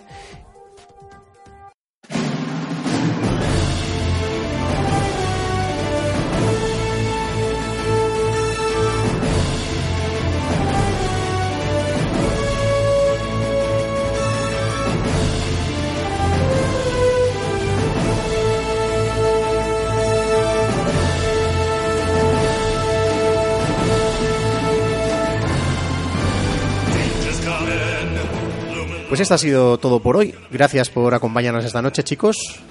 Gracias a la gente que nos escucha por iBox, por iTunes, por Euska Digital, que no se nos olvide. Y creo que ya solo queda algo por decir, y es que. You've just been broadcasted. ¡Yay!